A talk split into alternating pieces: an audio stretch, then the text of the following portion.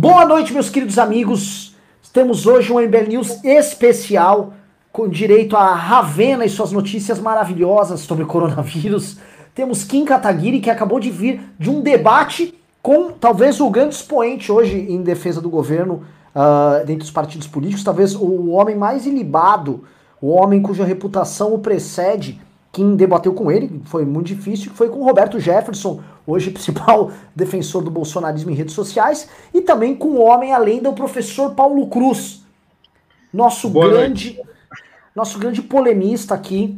Já teve um MBL News maravilhoso na, na semana passada e falamos tem que voltar, tem que voltar. Estamos muito felizes que você esteja hoje conosco.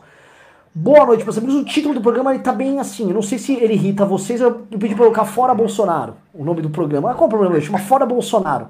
Tá? Não sei se incomoda, mas assim, resolvi botar. Assim, só no sapatinho. Tá? E por que Fora Bolsonaro?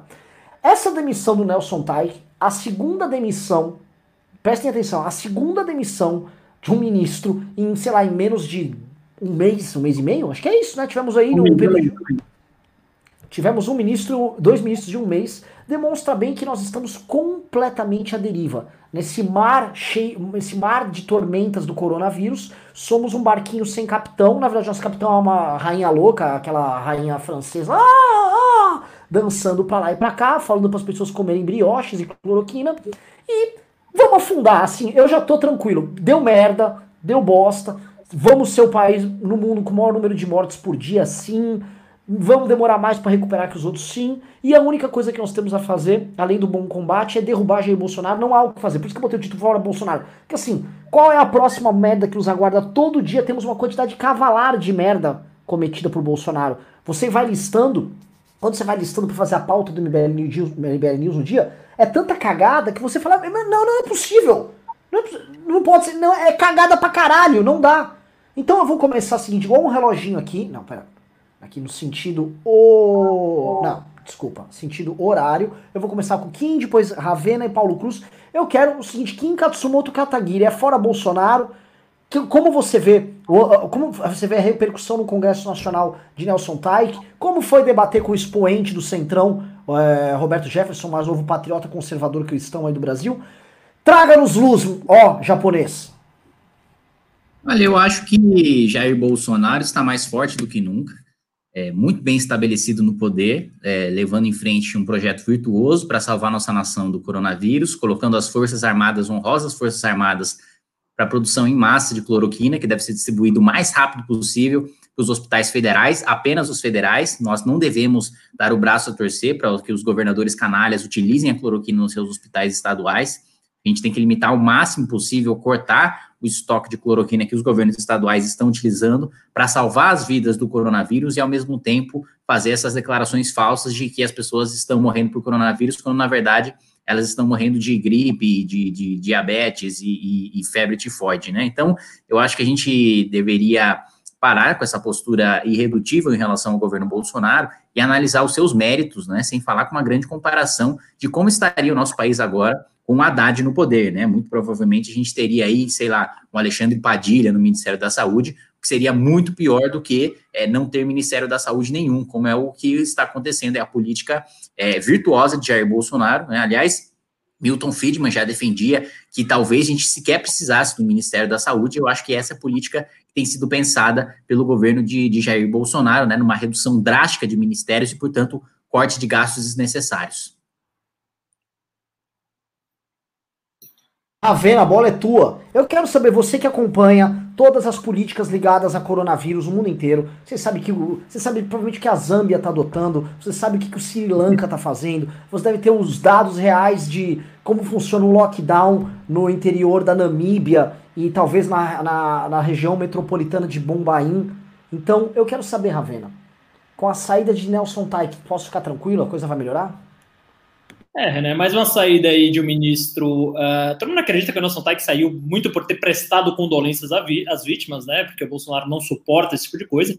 E também por ter insistido aí no. É, é, quer dizer, por não ter ah, recomendado fortemente a tal da hidroxicloroquina. Né? A hidroxicloroquina que já foi provado por A mais B em vários estudos muito extensos que não tem eficácia nenhuma contra o Covid, né? Quer dizer, é, é, é, um negócio que já é um consenso na comunidade científica. Se se tinha dúvida sobre isso há um mês atrás, dois meses atrás, hoje não há mais, né? Hoje há, há diversos estudos por órgãos muito competentes, o CDC, que é o Center for Disease Control dos Estados Unidos, inclusive publicou aí uh, o que eles chamam de um compilado de estudos, né? Quer dizer, com todos os estudos que saíram sobre hidroxicloroquina até agora. E se você pegar uh, esses resultados, você vai ver que é um remédio que realmente não serve para nada, né? Agora, sim, na visão do bolsonarismo, provavelmente são estudos antipatrióticos, né? São pessoas aí é, é, que estão contra a nação, provavelmente são comunistas, né? Que estão fazendo esse tipo de estudo. E o certo é liberar todo mundo, liberar geral, liberar para cortar o cabelinho, liberar para malhar, pegar uns pezinhos aí e encher a rua de caixão, tá? De gripezinha, né? Falou que vai falar que tudo é fake. E agora, você falou um negócio, Renan, que foi da Namíbia, que é engraçado, né? Namíbia é um país africano, pouca gente conhece. É, mas até a Namíbia, que é, vive ali uma ditadura, uma guerra civil, um conflito é, é, generalizado, mas até a Namíbia teve uma desvalorização menor da sua moeda frente ao dólar do que o Brasil. O Brasil é, é, passa por uma crise de confiança tão grande, mas tão grande, que o real se desvalor, foi a moeda que mais se desvalorizou no mundo em relação ao dólar. Né? Então, assim, a gente já vira capa de todos os jornais, todas as revistas, como piada, né? Nosso líder supremo aí a, a virando uma piada no mundo inteiro, os investidores começam a confiar cada vez menos no Brasil, né? Agora a gente começa a achar que existe um plano verdadeiro do Bolsonaro ah, para jogar esses corpos na rua, para realmente matar. Eu acho que tem método aí, acho que não é mais ah, uma questão de acerto e erro, porque as teorias todas, a, a ciência daí, tá os estudos são todos falando que o lockdown funciona, né? Quer dizer, você já tem exemplos aí, como da Suécia, que não adotaram lockdown e que foi uma política muito fracassada. Você teve ali três, quatro vezes mais mortes que, que os vizinhos escandinavos. E o Bolsonaro insiste nisso, né? insiste em reabrir a economia, insiste em fazer é, esse tipo de picuinha, insiste em atacar todo mundo, não tem projeto nenhum para o país, e o, o, resultado é esse, né? Então, quer dizer, é, até do ponto de vista do mercado financeiro, a gente falava muito que o Bolsonaro era o pior governo do mundo, era o pior governo que a gente já tinha visto, a gente falava isso há um ano atrás.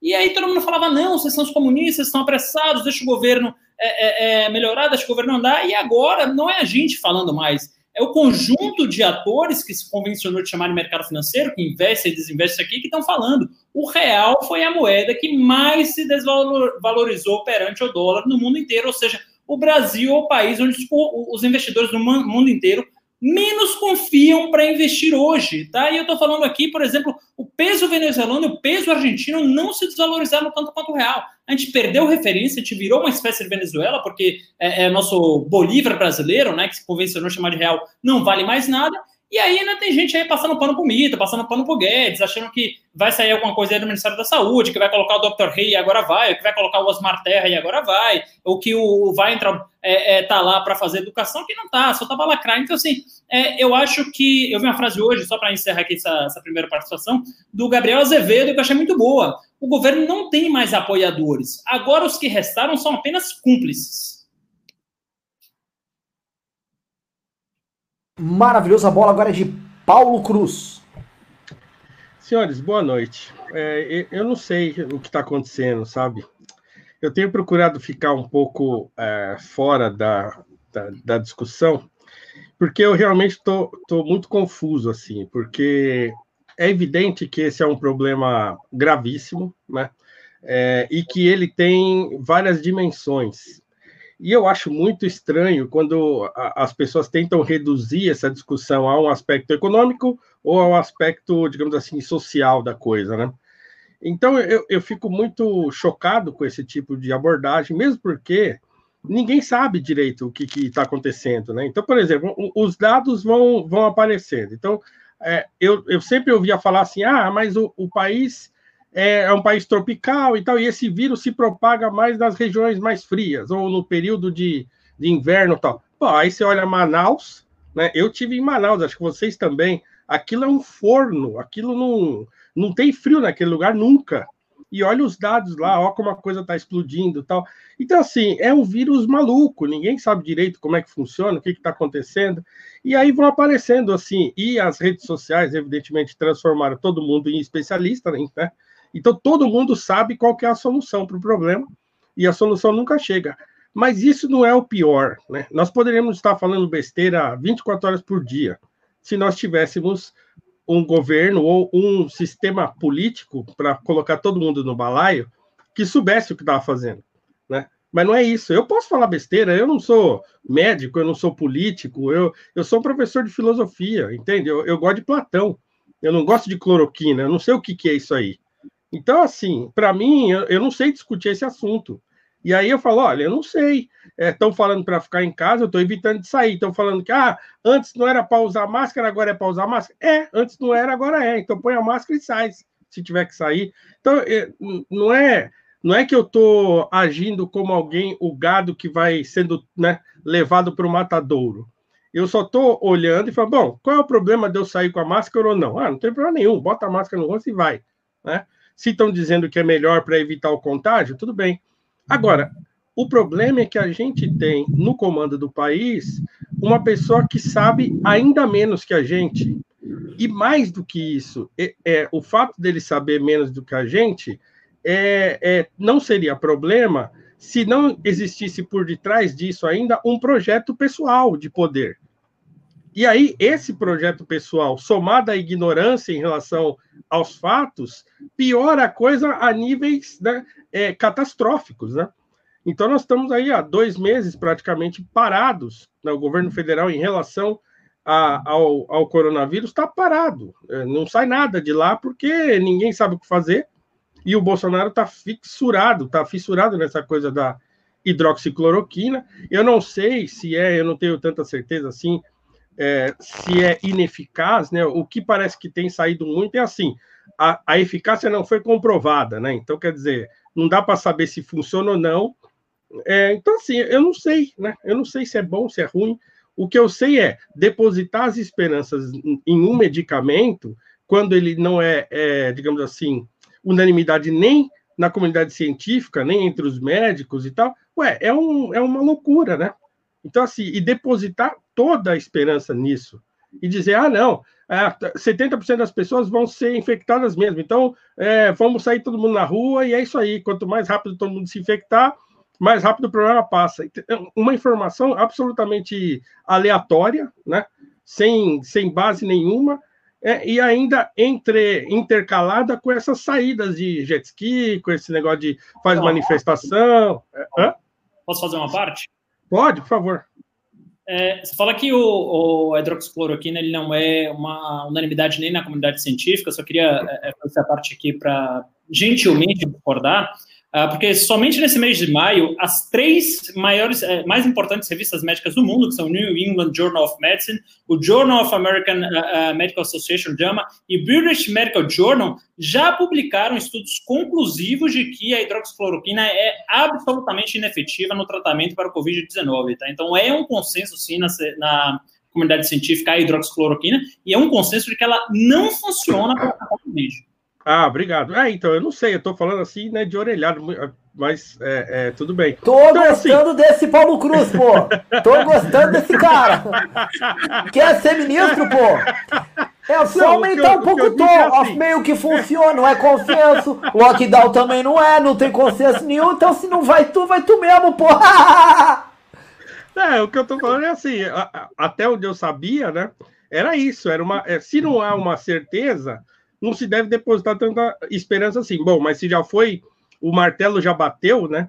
Então, assim, a insistência é ainda mais estúpida, né? E a gente percebe que é uma insistência não porque ele quer salvar vidas, mas porque ele quer ganhar tempo para destruir o, o, negócio por completo mesmo. Né? Então, essa história de ah, a economia, as empresas vão quebrar e não sei o que e tal, é um discurso que ele está ecoando das vozes que estão na cabeça dele. Né? Então, quer dizer, estamos todos submetidos à, à mais absoluta desgovernança, né?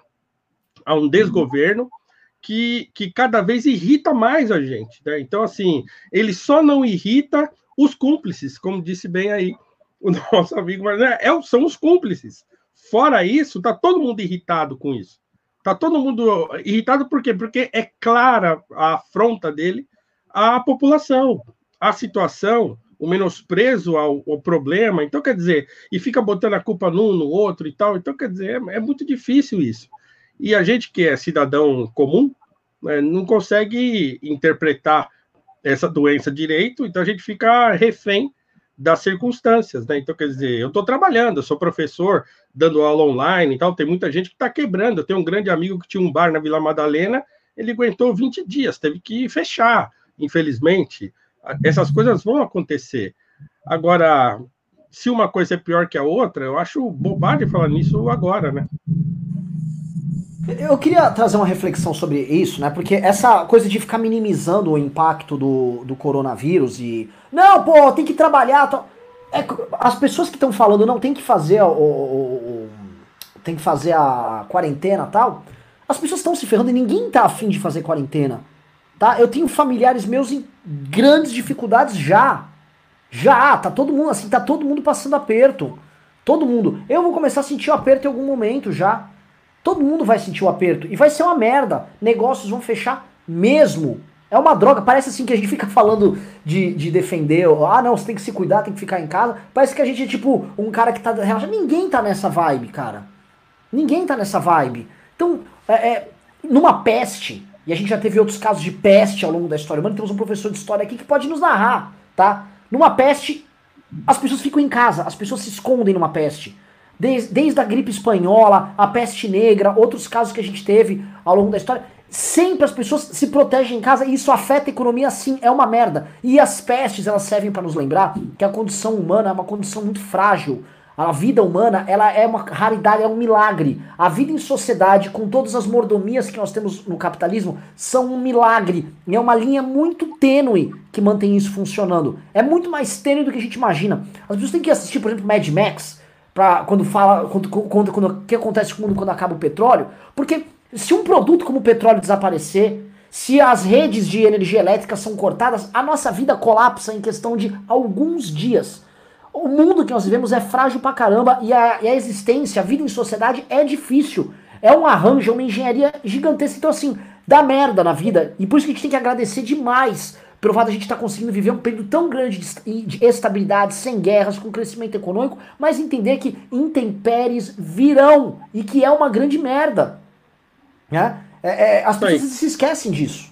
É, eu falei isso hoje, eu fiz um, um tweet, inclusive, é, citando o Adriles Jorge, né, que é um cara que eu gosto, admiro tal. Aí ele, ele tem falado muito, ah, é porque ficar em casa é uma espécie de covardia, porque a vi, viver é correr risco. Não, meu amigo, não é isso aí. O, o viver é resistir. É, é outra coisa. Viver é resistir. E agora, assim, é o que o Renan falou e eu falei no meu tweet. Não, não acredito. É, ele fala isso o tempo todo, ele está falando isso agora toda hora.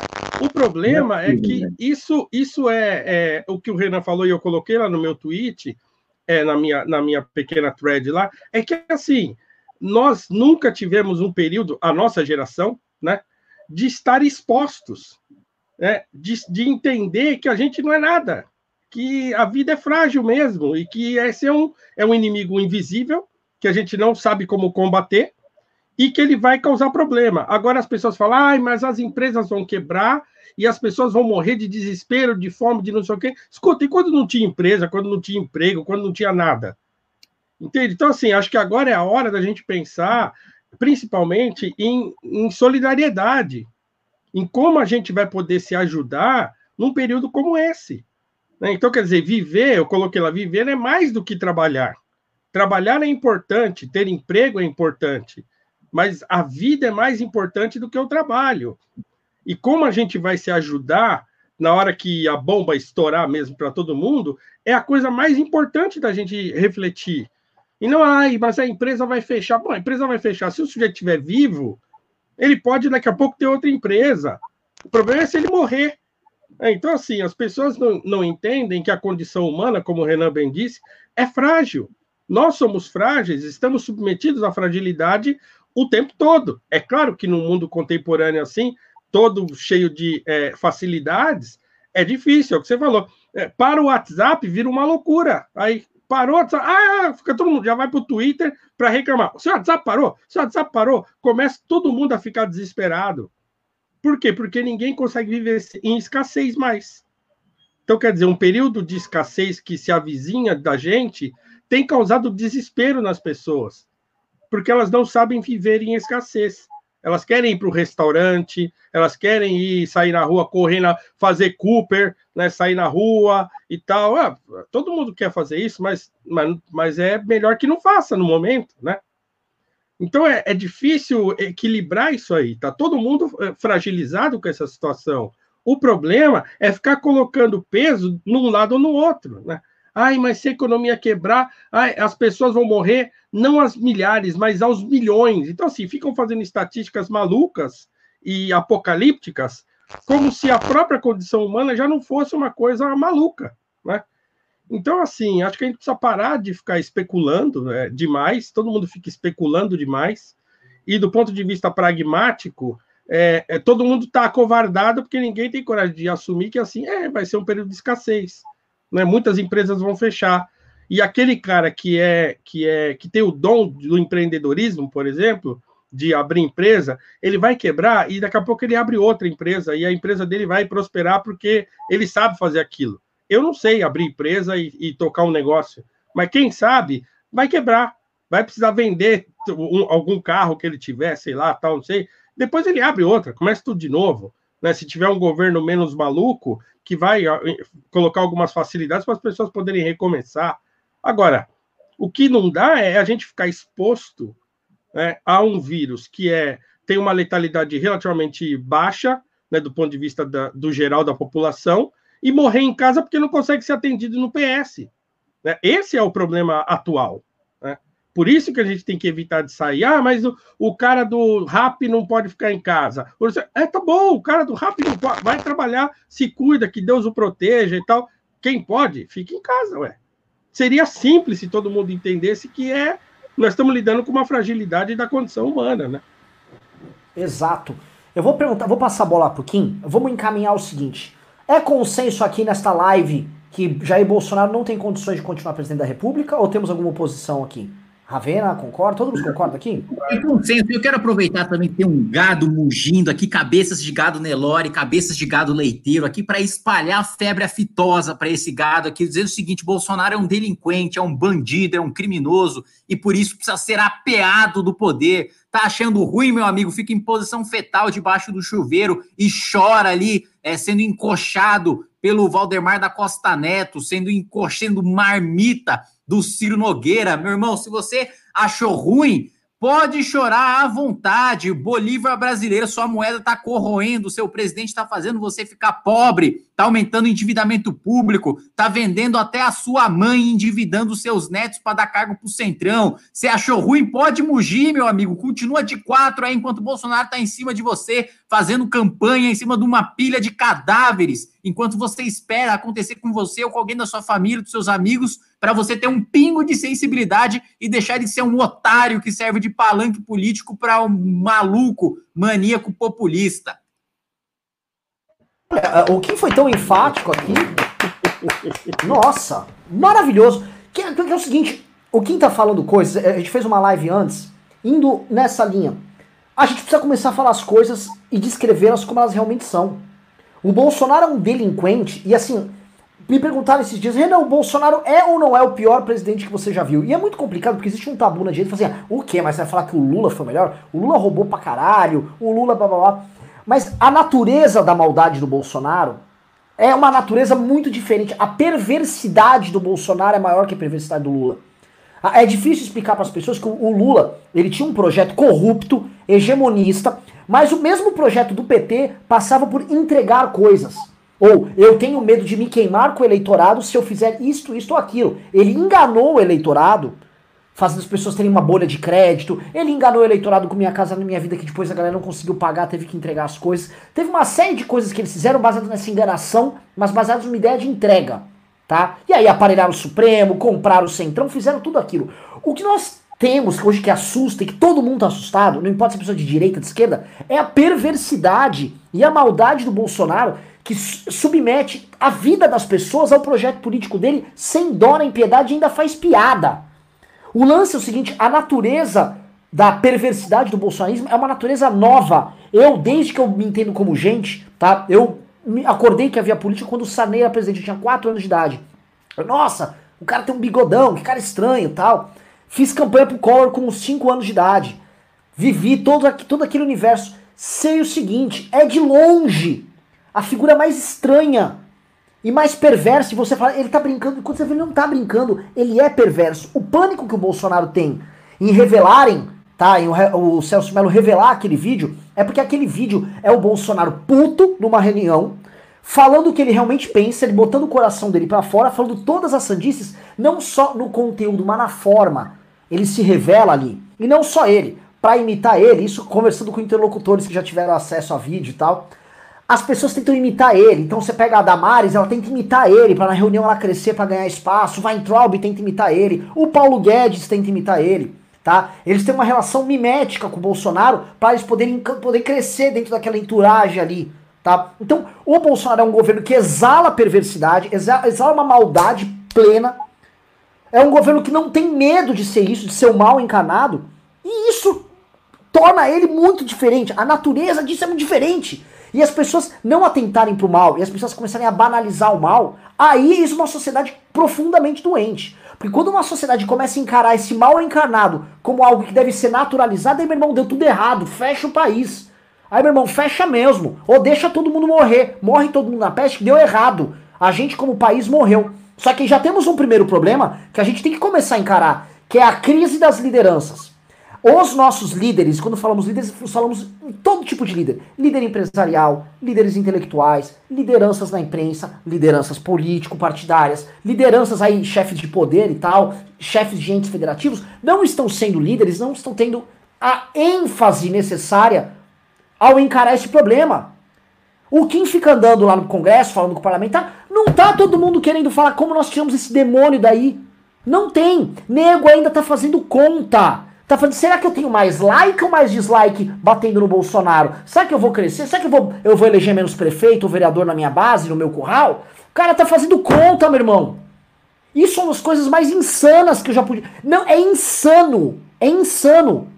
Então, a, a, a, tem cara, tem líder político que topa normalizar o mal, banalizar o mal, se isso não afetar seu projeto político. Isso é psicopata. Passo a bola aí pra vocês, cara. Desculpa aí se eu me exaltei. Eu, eu queria pegar um gancho aí, você comparou com o PT, e eu, eu já falei aqui algumas vezes, né? Eu sou antipetista aí desde 2002, não desde 2014, 2016, já falei isso algumas vezes, e pela primeira vez eu conheci um governo que é pior do que os governos do PT, né? Então, é, é corroborando isso aí que você fala. Porque se a gente para para analisar, isso é um argumento que eu já usei aqui, mas só para uh, uh, rememorar para as pessoas novas que estão aqui na live, é, vamos parar para analisar cada pasta do governo Bolsonaro, né? Então, quer dizer, você tem educação ali, qual a função do Weintraub no Ministério da Educação? É melhorar o futuro das nossas crianças? Certamente não. É ficar lacrando no Twitter e escrevendo errado. A função do Ministério do Meio Ambiente, o Ricardo Salles, ele está lá para preservar nossas reservas, para preservar o meio ambiente, para passar uma imagem boa para o exterior? Não, está lá para ficar fazendo charge do Greenpeace tocando fogo na Amazônia e criar uma crise diplomática mundial, uma crise de confiança. O Ministério da Economia, o Paulo Guedes, ele está realmente preocupado com as privatizações ou ele está lá só para fazer palestra em banco e ficar lacrando é, para investidores? E parece que é a segunda coisa, porque não entregou nada até agora e fica só mentindo desde o primeiro dia, né? Paulo Guedes ele prometeu, é, vamos lembrar, zerar o déficit no primeiro ano de governo e entregou um rombo de 80 bilhões prometeu um trilhão de reais em privatizações e nada entregou. Prometeu um crescimento de PIB de 2,5% esse ano, apesar do coronavírus, isso aqui é uma notícia de 45 dias atrás, o PIB vai cair é, 6, 7, 8%, a depender da coisa. Então, assim, também é um ministro que está lá só para mentir, só para é, é, lacrar e para fazer é, esse tipo palestra. O Ministério das Relações Exteriores, quer dizer, será que o Ernesto Araújo ele está lá para fazer a diplomacia do Brasil com os outros países, para trazer respiradores, para, é, é, enfim, fazer representação do Brasil no exterior? Não, está lá para puxar o saco do Olavo de Carvalho está lá para é, é, é, ficar atacando o comunismo fora de São Paulo em entrevistas e endossando, inclusive, teses malucas, como que o coronavírus não existe, né? Que é uma tese levantada pelo Olavo. Inclusive, foi perguntado numa entrevista: ah, o coronavírus é uma pandemia? Se enrolou todo, não soube responder, ficou lá e não sei, vamos definir semanticamente que é pandemia. O que é uma vergonha e é óbvio que é o coronavírus da pandemia. Aí você vai para o Ministério do Turismo, por exemplo. Você tem o Marcelo Álvaro Antônio, o papel dele é fazer com que o Brasil seja mais aprazível para o turista, para o turista exterior? Não, é fazer é, é, candidatura laranja lá em Minas Gerais, né? Fazer corrupção para fazer caixa para o governo. Aí você vai para o Ministério da Cultura, é, que não é Ministério, Secretaria Especial, claro, Mas qual a função daquelas pessoas que estão lá? Um faz um vídeo exaltando o nazista, a outra fala do pum do palhaço, o outro é, é, fica lá negando que existe racismo em que pese ser negro, que é um absurdo completo. Paulo Cruz, é, é, que me corrija aqui se, se eu estiver falando uma bobagem, mas eu acho que existe um racismo muito grande no Brasil ainda. Então, é, é, quer dizer, o, a Secretaria de Cultura também está lá só para fazer, ficar lacrando, ficar fazendo esse tipo de coisa. E aí, o Ministério da Saúde, também um dos mais importantes, dá hoje, de novo, o tom do governo, que é uma, uma pasta sem agenda, porque quando o Nelson Teich ele começa a implantar uma agenda, começa a querer salvar a, a, e falar, equilibrar ali é, é, entre o lockdown e a abertura, dependendo dos municípios do Leite, o Bolsonaro o demite porque ele não acredita em cloroquina, né? É, e o Ministério da Justiça é também um exemplo emblemático, né? Sai o Sérgio Moro aí porque tinha um compromisso com o combate à corrupção, e aí entra o André Mendonça, que obviamente não tem esse compromisso. Então, assim, é um governo que, se você analisa, se você destrincha o governo, não é só Bolsonaro o problema.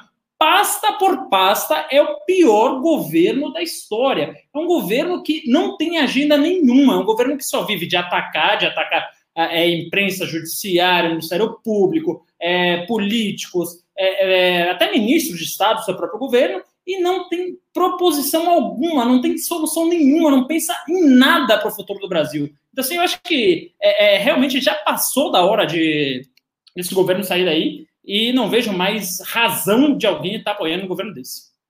Você acha que tá ruim? Você acha que tá ruim? Então vamos ver aqui, é, é, nosso Abraham Weintraub falando qualquer coisa. Eu nem vi, só me mandaram o vídeo, eu só quero ver o que que é. Tá? Só fala assim, Renan, posta o vídeo aí. Heitor, coloca aqui, vamos ouvir aqui a nossa pérola do nosso ministro da Educação. Nesse momento e como está o governo de Jair Bolsonaro neste momento? Isso tinha sido combinado? De perguntar da, da saída de saúde? Ministro? É. Assim, eu, eu posso comentar rapidamente, porque não era o combinado da entrevista, né? Só um minutinho, ministro. É ministro, por é gentileza. É, o senhor é um ministro, né? Tem uma relevância muito grande. É, é claro que nós precisamos saber como fica o governo daqui para frente, né? A única coisa, Mona Lisa. Pois não. Em qualquer relação interpessoal, o combinado e o que tinha sido acertado, eu vou responder a tua pergunta. Pois não. Sem problema nenhum. Mas quando a gente combina uma coisa, é, a gente não deve discutir isso previamente. A palavra tem que ser honrada. Às vezes a gente pode ter que renegociar o que foi combinado. Então, eu combinei uma coisa de falar com o Enem. Vamos começar falando do Enem, vamos ver como evolui, e lá pelas tantas, a gente pode até fazer uma pergunta sobre como foi a mudança. Mas eu acho que não contribui muito então, a primeira entrevista que você está fazendo comigo, já chegar descumprindo o que tinha sido combinado, mas tudo bem.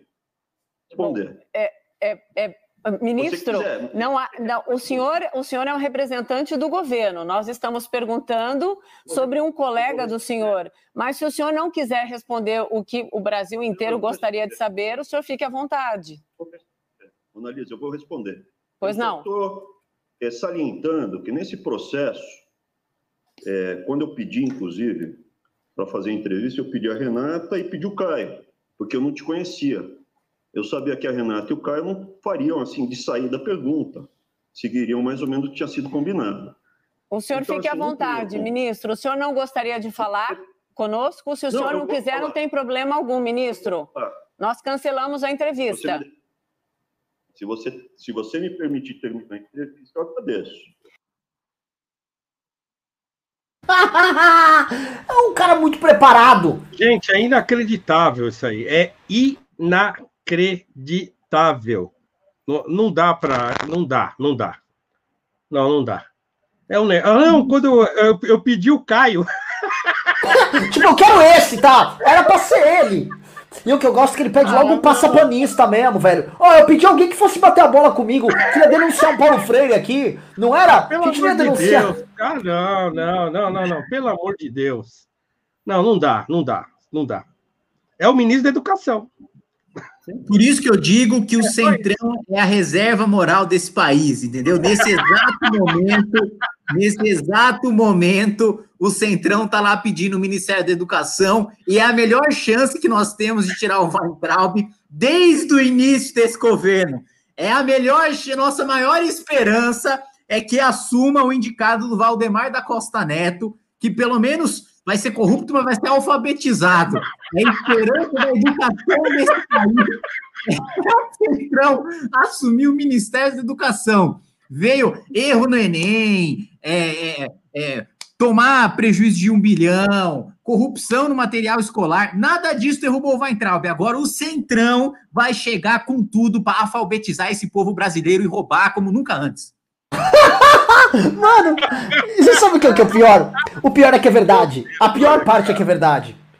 Não, e você sabe assim, há uma chance real também do Centrão fazer a indicação do Ricardo Barros lá pra, pra saúde, certo? Está, você ouviu falar disso aí já?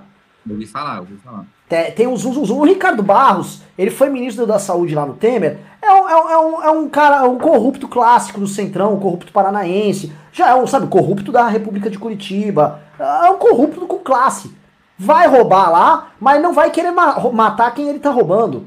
Né? O cara não vai matar a galinha dos ovos de ouro dele. Já não é um psicopata, por exemplo. Então, eventualmente, pode ser que o fundão também nos salve aí na questão do coronavírus, colocando um corrupto lá. Porque a coisa, a coisa saiu completamente do prumo. As pessoas não estão dando a entender. Eu, eu vi isso esses dias. Um cara perguntou: Renan! Renan! O impeachment trará insta instabilidade. oh! O impeachment trará instabilidade. Tá tudo bem. A gente vai sair agora desse, desse momento incrível que nós estamos. O impeachment vai. Imagina qual é a instabilidade que o impeachment vai trazer. As pessoas estão completamente loucas. Eu tô começando a achar que deve ser coisa do. O Olavo deve ter alguma teoria disso aí. Porque a gente está sendo submetido a um grau tão grande de loucura e instabilidade que a gente deve estar tá naturalizando a instabilidade. Como diria o Henrique Breda, virou todo mundo antifrágil agora. A gente tá tudo com skin the game, vivendo no incêndio lá, andando sob as brasas tal. Porque é isso. A gente tá num mundo doido, a gente tá completamente na aleatoriedade. E é tão aleatório, eu sempre falo isso aqui, é tão aleatório que até o lance de liberar a, a barbeiro, salão de beleza e academia é nitidamente aleatório. O Bolsonaro claramente ele pegou um saco com umas bolinhas e foi escolhendo lá. Deixa eu ver, deixa eu ver isso aqui, ó. Concessionária de carro. Isso aqui pode depois. Deixa eu ver. Salão de, dá salão de pros viados lá, pô. Isso aí, mano, viado lá, pô. Barbeiro tem que pegar também, pô, porque macho tem que. Olha lá, barbeiro, né? Deixa eu ver outro aqui. Academia, foda-se, vai academia. É isso. Não tem menor. Não tem sentido. E ele mesmo não soube explicar. Quando perguntaram para ele, ele falou: Ah, porque a minha equipe pensou em colocar. É isso, não tem nada a ver. Alguém me responda. Existe alguma lógica nessa aleatoriedade? Professor Paulo Cruz, uma mente brilhante. Nos ajude. Estou perdido. Olha, é, é, essa semana eu finalizei na, lá na Gazeta do Povo um artigo que eu escrevi em três partes sobre a relação entre religião e política. Né, e eu acho que esse é o, é o ponto fundamental para entender é, o bolsonarismo. Né? Então, é, é essa.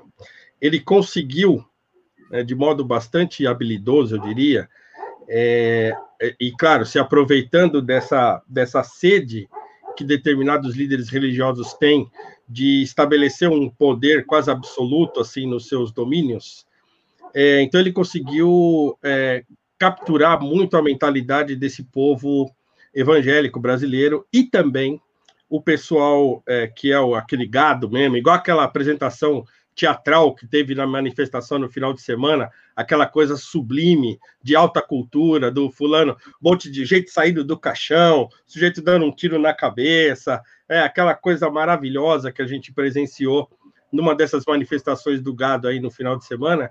É, então, assim, isso é um, é um tipo de comportamento espiritual perigosíssimo, né? Então, isso já foi traçado. A gente, a, a, a expressão banalidade do mal, que vem lá da Hannah Arendt e tal, isso aí já foi desenhado. O Eric Fögling fez, analisou isso profundamente, né? Então, tá tudo lá no meu artigo longo que eu escrevi. Então, assim, é esse comportamento religioso, é essa, é essa esperança que as pessoas depositaram no Bolsonaro, de olha, ele é a única. Quantas pessoas vocês já não viram e ouviram falando isso? Ele é a única esperança que nós temos. Né? Não é uma ou duas pessoas, não. Há uma miríade de pessoas por aí espalhadas que falam isso. Entende? Que elas acham que um político, um político medíocre, de 30 anos de mediocridade, que começou a aparecer quando ele começou a ir no Super Pop, né, que tem lá um, uns projetos que ninguém, né, era um, um, sujeito sindicalista do Exército, tal, foi, foi é, obrigado a se exonerar porque fazia confusão dentro do Exército, e aí faz lá um. Quando ele é exonerado, ele vira capitão, porque ele não era capitão, nem isso ele era na época, né? Então ele se tornou capitão na exoneração no, quando ele se reformou, né? Então, assim, é esse político que a gente achava legal, a mitada, o oclinho e não sei o quê, e o papapá. Daqui a pouco as pessoas começam a falar que ele ia ser o candidato a presidente. Eu, peraí, gente, peraí, peraí, peraí. Mas era brincadeira, a gente achava legal ele ficar falando do PT, ele ficar brigando com a Jandira Fegali. Ah, isso aí era mal barato de assistir. Agora, peraí, já, não, vocês estão. A, a coisa está ficando séria, né? E assim, o, esse tipo de, de esperança sebastianista que o brasileiro tem, somada a essa coisa religiosa que ele conseguiu capturar, isso é uma bomba atômica, porque as pessoas estão cegas. Muita gente vai assistir essa, essa vergonha do Weintraub aí na CNN e vai achar assim: ah, a CNN quis pegar o Weintraub aí, ó, não sei o quê, tá, e vai botar a culpa na imprensa. Não, porque tentaram fazer, pegar ele numa pergunta meio capciosa, ainda bem que o ministro é muito inteligente, e aí saiu pela expôs a, a, a, como é que é, a hipocrisia da imprensa e coisa e tal, e, e, sabe? Então, assim, é gente que não está mais enxergando o óbvio. Não é um negócio que está escondido, não é um negócio que a gente não, que nós estamos conspirando, é o óbvio. O presidente da República, no meio de uma, de uma pandemia, em que as pessoas não têm certeza direito do que, que vai acontecer daqui uma semana, o sujeito pega um jet ski e vai lá num churrasquinho no meio do mar e fica falando, não, porque ah, as pessoas vão pegar mesmo, pô, fazer o quê, não sei o quê. E as pessoas acharem. Aí alguém respondeu para alguém lá no Twitter assim: ué, então quer dizer que porque tem uma pandemia ele não pode andar de jet ski? Meu Deus do céu! Então, assim, as pessoas estão ah, completamente malucas depositando a esperança da sua vida num homem absolutamente inábil para que para o que ele está fazendo. É, e, é, e mais do que isso, né? Esqueceram de perceber que fundamentalmente é, a, a, esse mundo não tem jeito.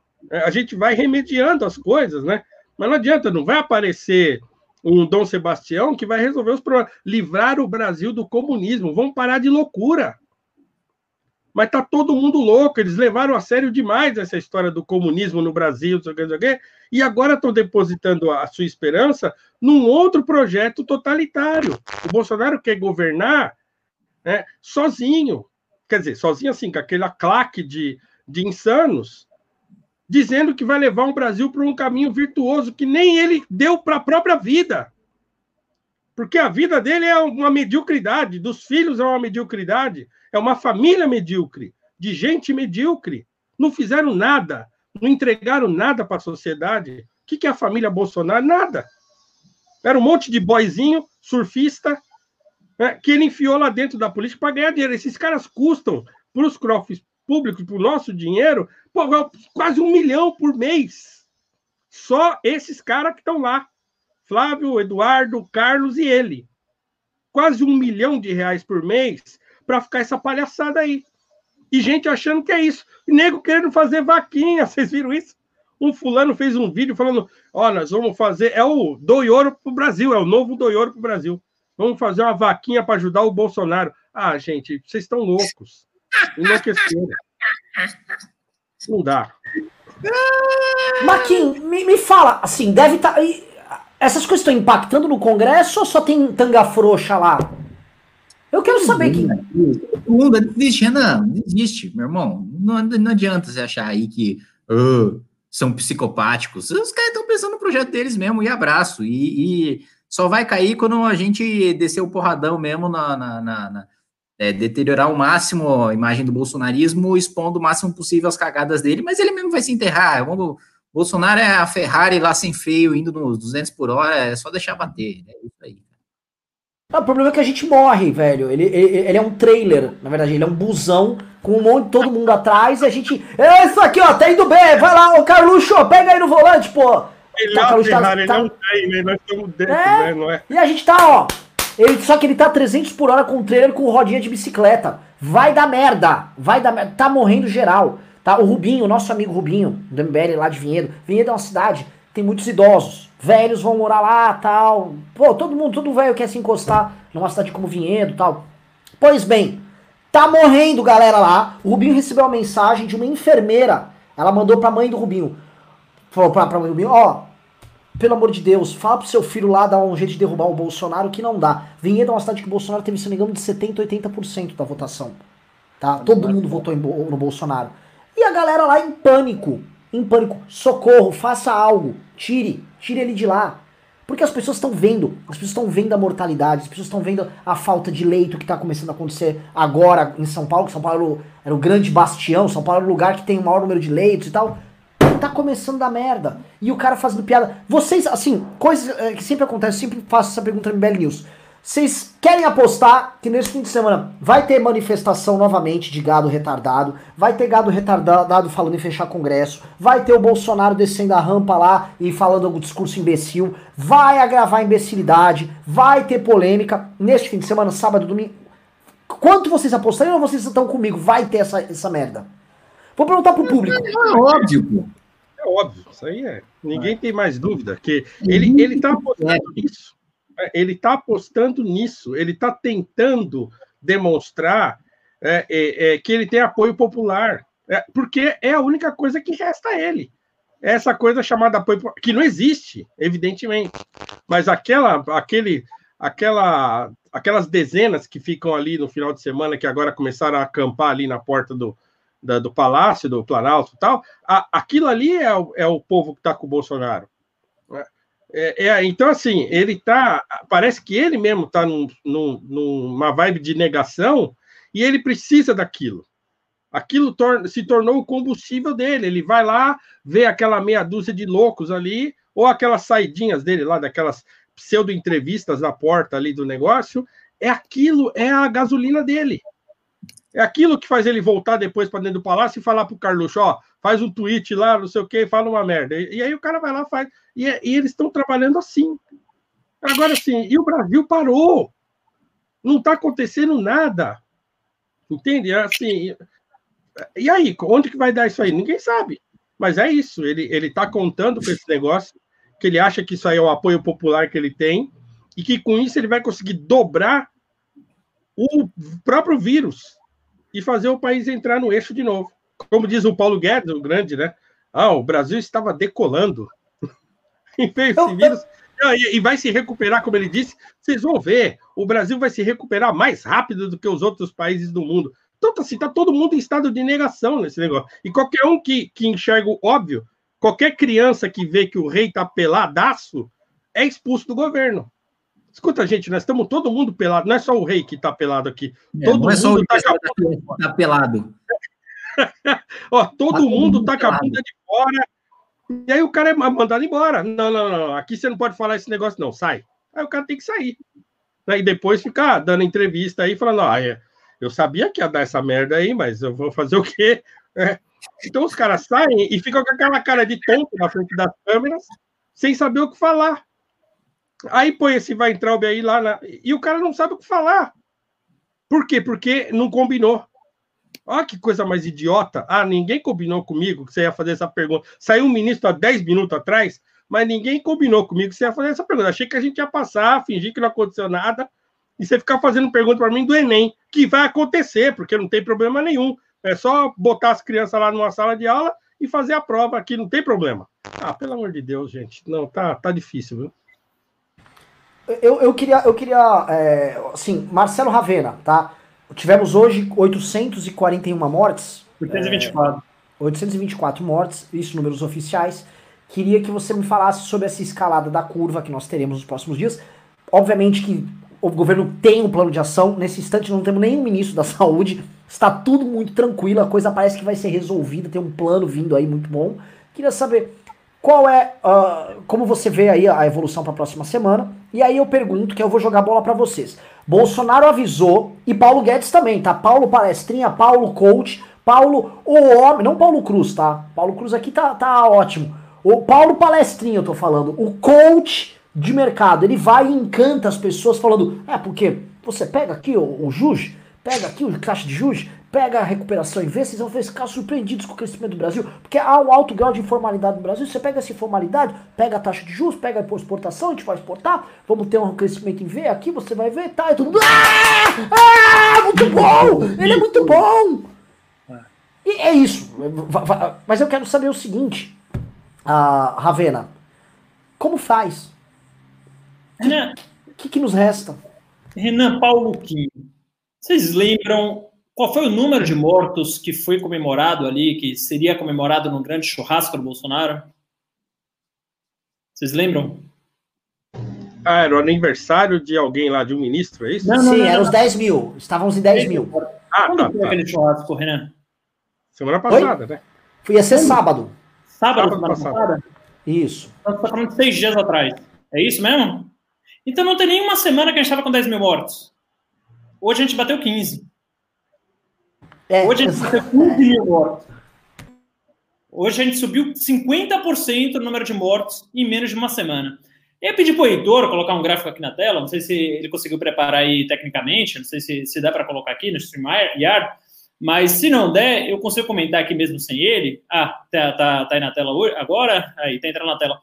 É, isso aqui é um gráfico que a primeira impressão ele pode assustar um pouco, mas vamos ver aqui o seguinte: o Brasil ele estava com um número de mortes muito parecido com o da Turquia, só que a Turquia conseguiu controlar esse número de mortes e o Brasil só disparou, né? Então você vê ali essa abertura de curva, porque de novo a gente foi um país muito irresponsável no tratamento à pandemia, ao Covid. Mas vamos lá. É, não bastasse isso, né, não bastasse é, é, a gente ter essa diferença para a Turquia, percebam aqui no gráfico que depois de 50 dias, então quer dizer, aqui tem o número 50 lá embaixo, talvez seja um pouco mais difícil de ler, o Brasil é o único país do mundo que a curva continua a subir, depois de 50 dias que a pandemia chegou. Então, quer dizer, a gente é, de novo, o pior país do mundo no enfrentamento à pandemia não bastasse ser o país que os investidores menos confiam, que o dólar, que o, a moeda que mais desvaloriza frente ao dólar, somos também o pior país do mundo no combate à pandemia. É o único país que teve, conseguiu a façanha de, depois de 50 dias de chegar a pandemia, não conseguiu controlar nada. E a pandemia só cresce, a pandemia só sobe com apoio, incentivo e patrocínio do presidente da República. Tá? Isso é muito bom frisar. Então, isso aqui não é uma curva normal, não é uma curva de infectologia, não é, ah, não, é no, e daí não sou coveiro, não. O presidente da República incentivou isso aqui. Então, a gente está chegando em 5 mil mortes em seis dias, tá? Quase mil mortes por dia na média. Né? Então, assim, desde uma, é, é há uma semana, uh, a gente teve um aumento aí de 50%, um aumento exponencial do número de mortes por Covid no Brasil. E aí fica lá, né? Gripezinha, corona o caralho, aí troca ministro da saúde e fala, porra, a culpa é que não tem cloroquina aqui, que não sei o que lá. Isso aqui é um retrato de um governo que ele não só está perdido, isso aqui é um retrato de um governo genocida, de um governo assassino, um governo cuja burrice está levando milhares e milhares e milhares de vidas que a gente está enterrando milhares e milhares e milhares de pessoas. E vão falar que o Bolsonaro não tem culpa? Veja bem, olha aqui o gráfico de todos os países do mundo. A gente tem mais de 60 países listados. O Brasil foi o pior. O Brasil foi o pior país do mundo no enfrentamento à pandemia, Renan. É, eu, eu, eu, eu, falo, eu, eu falo para as pessoas aqui, né? E eu acho que assim, todos nós, de, de alguma maneira, estamos denunciando em nossas respectivas redes a forma como o Brasil vem encarando isso e no começo, a gente tem que lembrar, nos primeiros dois meses isso foi motivo de chacota, tá? Existe uma turma, eu gosto de chamar os mais ou minions. Tem os negacionistas bolsominions, que são os mais claros, estão falando que não existe o vírus, isso foi uma invenção da China, mas existem uns caras que querem explicar, olha, a ciência diverge. Existem outras abordagens científicas com formas novas que conciliam a economia com essa, esse dilema, este problema que está sendo dado desta crise. E veja só, governadores querem adotar uma medida draconiana, desrespeitando as liberdades individuais. Vocês sabem de, de quem eu estou falando, né? Essa gente que está fazendo isso está matando gente tá? E quando a gente vê, como demonstra aí o Ravena, que depois de 50 dias o Brasil é o único país que continua crescendo, isso significa que depois de 50 dias, onde todos os países já adotaram suas respectivas medidas, nós fomos o único país que não conseguiu fazer elas darem efeito, ou seja, nós falhamos. Deu merda. Se sabemos que tá havendo conscientização dentro da imprensa, tá havendo a ação dos governadores, tá havendo a ação dos prefeitos, com todas as críticas que você possa fazer a eles, Existe um ente que não está querendo adotar esse caminho. Chama-se presidente da República, tá? Afetando as pessoas nas suas redes sociais, mentindo para as pessoas dioturnamente. É óbvio que isso vai dar resultado. O Bolsonaro conseguiu. Ele conseguiu fazer o que ele queria, que era sabotar a, a quarentena. E não dá para falar, não é possível que eles estejam num estado tão louco de isolamento da realidade, não isolamento social, mas isolamento da própria realidade dos fatos, que ele considere que isso não, não teria nenhum impacto sobre as mortes. Olha, acho que vai morrer mais gente. O Mandetta deve ter, muita gente deve ter falado para os próprios militares falaram, ó, oh, vai morrer gente aqui, e ele, ah, foda-se, isso aí não vai morrer não, pô. Então, me assusta um pouco. É, ele, ele falava em 800 mortos, né? Naquela uma primeira entrevista que ele deu, ele falou: Verdade. Não, porque isso aí não deve passar de 800 mortos. É morrer 800 hoje. Hoje é morrer. Pois é.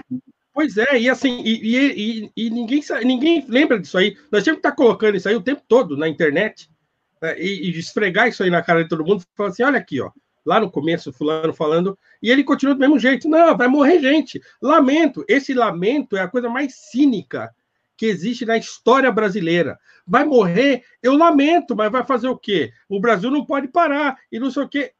É, um, é de um cinismo, é, é assim, inominável.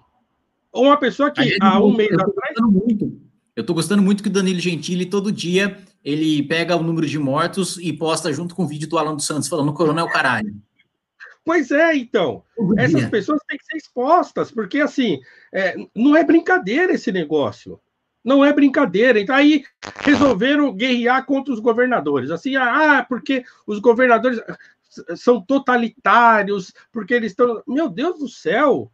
Assim, eu moro em São Paulo, vocês moram em São Paulo, né? Não sei se o Kim acho que não está aqui, mas é, é, eu vou ao mercado. Ah, mas tem gente que tem que trabalhar. É, tem gente que tem que trabalhar. É, é isso aí. É, mas eu vou ao mercado, ninguém tá. O problema é como é que a gente faz, né? Como é que a gente fala em liberdades individuais quando nós temos um problema de saúde pública? A, a minha liberdade individual de eu sair, fazer o que eu quiser, pegar vírus e ficar rodopiando no meio da rua, não pode é, ser superior à liberdade do cara de não querer pegar o vírus. Será que é difícil entender isso? Ou as pessoas colocam a liberdade individual como um bem absoluto? Tem que ser muito fascínora para fazer isso, para falar que a liberdade individual é um bem absoluto. Não há liberdade individual como um bem absoluto. A minha liberdade, para eu, por exemplo, que sou um cristão, está submetida a Deus. E se ele fala assim, ó, você tem que é, respeitar, não matarás, certo? Então eu não posso sair num impulso homicida por aí achando que se eu pegar o vírus, a, é, como, como o Bolsonaro também falou, se eu pegar o vírus é problema meu. Não, se eu pegar o vírus é problema meu, mas, mas se eu transmitir o vírus é problema meu também. Como é que as pessoas não conseguem pensar isso? Que é uma coisa simples. Ah, mas a pessoa tem que trabalhar, o do cara do rap, o cara do não sei o quê. Tudo bem, que Deus o proteja.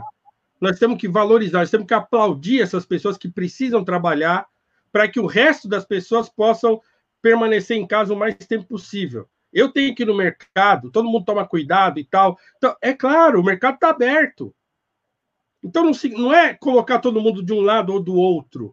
Agora, como é que faz quando o, o, o Estado está tentando fazer um controle do sistema público de saúde e aí vai lá o comerciante, ah, eu não quero nem saber, Brá, abre a porta do comércio. Pô, mas não era para abrir. Se todo mundo colaborar, se todo mundo aguentar firme, provavelmente a gente consegue fazer essa curva aí e começar a diminuir. Eu não entendo nada, mas me parece lógico e óbvio que é, é, é, o controle depende disso. Né? Agora não, o cara abre a porta lá quando está dizendo para não abrir. E aí, o que, que faz? Deixa o cara abrir? Deixa ele. Ah, mas na favela não tem isolamento social. Meu Deus, mas cada coisa tem que ser analisada dentro do seu contexto. A gente sabe que o, que o comerciante está com dificuldade e que o ímpeto dele é ir lá e abrir a porta mesmo e começar a trabalhar. A gente sabe. Agora, é lógico, o governo, nem o estadual, nem o federal, mostra um, uma saída para o fulano. Aí ele vai lá abrir a porta. Aí o governo vai lá e solda a porta do cara. Então, quer dizer, nós estamos vivendo uma insanidade absoluta, porque as pessoas não estão conseguindo entender a gravidade da situação e os governantes não dão qualquer solução paliativa para deixar as pessoas um pouco menos desesperadas. E é o que está acontecendo. E agora o que está acontecendo é, é começando a ficar pior, porque os governos estão conseguindo colocar nós uns contra os outros. Na hora que a gente tem que ficar junto, junto no sentido de, né, de nos apoiarmos para enfrentar o problema, nós estamos ficando uns contra os outros. Vocês viram o, o Rabin ontem lá no, no Pânico? Cara, é um, é um, não dá para acreditar nisso. O sujeito, o, o Alexandre Borges escreveu um artigo matador sobre esse negócio, o sorriso do gato de Alice. Então, é, ele é o bobo da corte, é o, é o, o, o grande, né, o, o cara do, do filme do Chaplin, lá, né, do grande ditador. Entende? Ir o comediante lá para falar para os caras assim, gente, ó, espera aí, não, não é assim. Está, a brincadeira, não tem brincadeira agora. Eu não estou conseguindo fazer piada porque toda hora chega número aqui. Ah, mas a imprensa fica toda hora falando disso, eu não sei o que, não sei o que. Ué, mas vai falar do quê? Vai ficar fingindo que não está acontecendo nada? Então, assim, está virando um, uma espécie de, de insanidade coletiva sem controle, porque parece que vai aumentando a cada dia, né? a ponto daqui a pouco nós estarmos nos pegando na rua, a própria sociedade, enquanto os caras estão lá ganhando 30 pau e, ah, sei o quê, vamos pegar, o, vamos brincar na rua, pega o jet ski, o caramba quatro, enquanto tem gente morrendo. Então, assim, é muito difícil. As pessoas precisam se conscientizar que é difícil tanto para o cara que pode ficar em casa, quanto para o cara que precisa trabalhar. Não significa que um é, é mais folgado do que o outro. Não é. É um problema que está atingindo todo mundo. Agora aí o governador é totalitário, projeto de poder, não sei o quê, e como se o presidente não estivesse fazendo nada. Não, porque eu acredito nas boas práticas desse governo. Quais? Quais? O que, que esse governo fez? Você fala, ah, beleza, tá. a lei de liberdade econômica.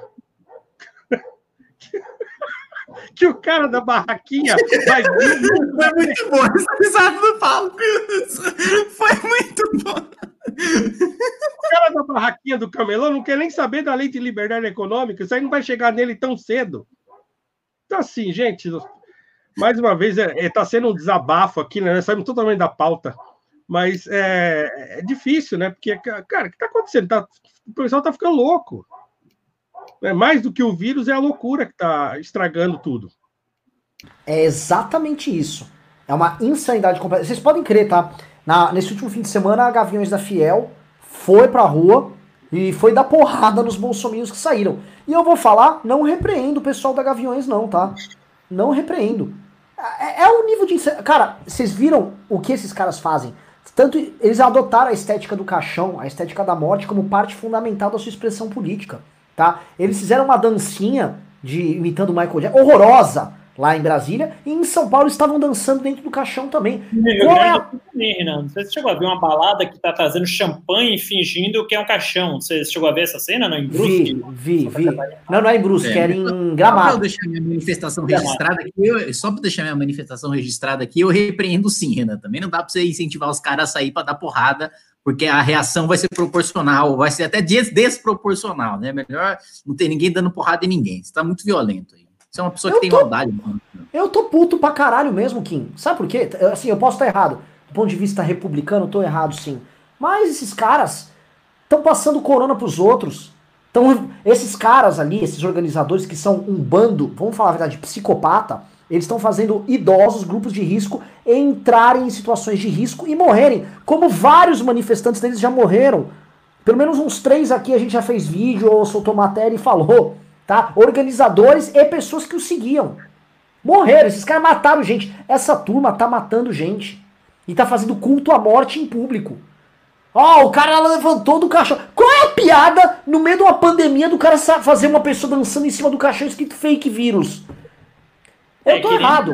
Eu é tô errado. Michael Jackson, falando thriller do Michael Jackson. E o que é pior, essa pessoa merecia cadeia só por tocar thriller numa, numa coisa idiota como aquela que eles fizeram em Brasília. Aquilo ali já merecia um, um cadeião de uma semana sem, sem se alimentar, para o cara aprender a ser gente.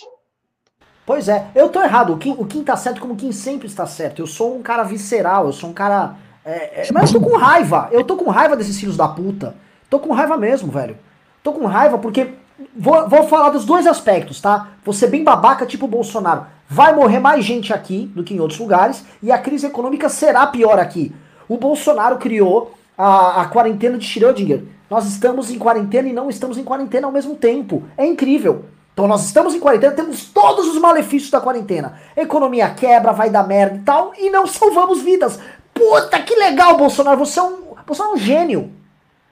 É um gênio, ele conseguiu criar uma, uma modalidade completamente nova. Fica o Dória lá, naquelas, naquelas uh, coletivas de imprensa, tudo arrumadinho, tudo emperequetado, lendo lá, é, São Paulo está com 44%, hoje foi para 45%. Tá, cara, você precisa de 70% para resolver o problema. A gente está muito longe, a gente está com quase metade do que a gente precisaria, que seria 35% a metade, do que a gente precisaria para ter um real isolamento. Nós não temos. Aí estão falando, ah, vai ter lockdown e lockdown, tá? Isso aí é um desrespeito às liberdades. Mas caralho, o que tá pintando é o seguinte, nós não estamos conseguindo cooperar com isso. E é não, eu quero saber o seguinte, esse pessoal que, desculpa te interromper, mas esse pessoal que está falando sobre liberdades individuais, ai, porque não pode tirar minha liberdade. Primeiro que muitos não estão nem aqui no Brasil, mas e outra, é, os, nos países onde eles estão, também está tendo lockdown. E tem lugar que também está fechando. Outros lugares do mundo também fizeram isso. Então, quer dizer, qual é o problema? Cada um está reagindo do jeito que consegue, né? Então, quer dizer, se eu fosse prefeito de uma cidade, numa situação como essa, eu também não sei o que, que eu faria. Ah, mas é claro, se eu moro lá na casa do caçamba e, e não estou lidando com o problema diretamente, que eu tenho todo o conforto do mundo para ficar dando a minha opinião, ah, eu posso falar qualquer merda e tá tudo certo. Ah, porque não pode acabar com as minhas liberdades individuais. Ah, então, se você fosse prefeito, você ia fazer o quê? Entende? Não dá para ficar fazendo esse tipo de julgamento é, é, apoteótico numa situação que é absolutamente atípica, né? Então, tem que parar com esse papo furado de ai, as minhas liberdades individuais, o totalitarismo do Dória, não sei o que, que vai. Ah, entendeu? Eu não estou defendendo Dória, porque acho que demorou para ficar para apresentar coisas concretas. Fica todo, todo dia aparece lá, ah, vamos postergar mais um pouco, vamos postergar mais um pouco. Eu sou professor de escola pública. Então, assim, até agora a gente não sabe o que vai acontecer. Estamos fazendo o que a gente pode. Então, assim, não tem uma diretriz clara na coisa, só fica essa coisa. Vamos esperar mais um pouco, vamos esperar mais um pouco, vamos esperar. Que também não funciona, certo? Agora, gente, vamos parar com esse papo de, de bancar o libertário né, na tela do computador. Vamos parar com esse negócio aí. Eu não estou vendo ninguém fazendo. Vai, esse pessoal que fala das liberdades individuais, vai lá pegar o corona, vai lá no hospital, vai dentro do hospital, na área onde tem gente infectada, e pega a porcaria do vírus. Já que você é machão e, e, e mulherzona, pega o vírus lá. E aí aparece numa live e fala assim: Ó, oh, eu tô infectado aqui. Aí, pronto, tô exercendo minha liberdade individual. Já teve deputada bolsonarista falando que queria pegar corona, hein? Então, pega o vírus, entende? A pessoa está se protegendo e acha que os outros não podem se proteger também acha que ela não pode ter um discurso que incentiva as pessoas a se protegerem? Pelo amor de Deus. Ah, não, passa o em gel na mão, bota uma máscara e vai à luta. Ah, pelo amor de Deus. Não, oh, eu vou comentar. A, a, eis a pergunta que eu deixo para todo mundo aqui. Se o Bolsonaro fosse um defensor ferrenho do lockdown, quem dessas pessoas estaria agora com esse discurso? Ninguém. Ninguém. Ninguém. Tava todo mundo embarcando, porque é pelo futuro do Brasil, pela pelo lutar contra o comunismo. É, fique em casa. Posso falar? Estaria o Brasil é Paralelo fazendo é documentário pra você assistir em casa. É, vou assistir aqui uns documentários aqui, ó. Os caras vão denunciar o Paulo Freire ao vivo numa live. Tava isso. Assistir o Jardim das Aflições, bota de graça. pra assistir. Era isso, era Todo isso. assistir o Jardim das Aflições. É melhor o comunismo do Bolsonaro do que o comunismo do PT. É, vai falar da solidariedade. O Olavo estava fazendo vídeo falando que estamos nos sentindo como, como vive alguém na Idade Média, que a escassez é bom para enfrentar a pós-modernidade. Tava vindo todo mundo com teoria bonitinha e estavam justificando do mesmo jeito.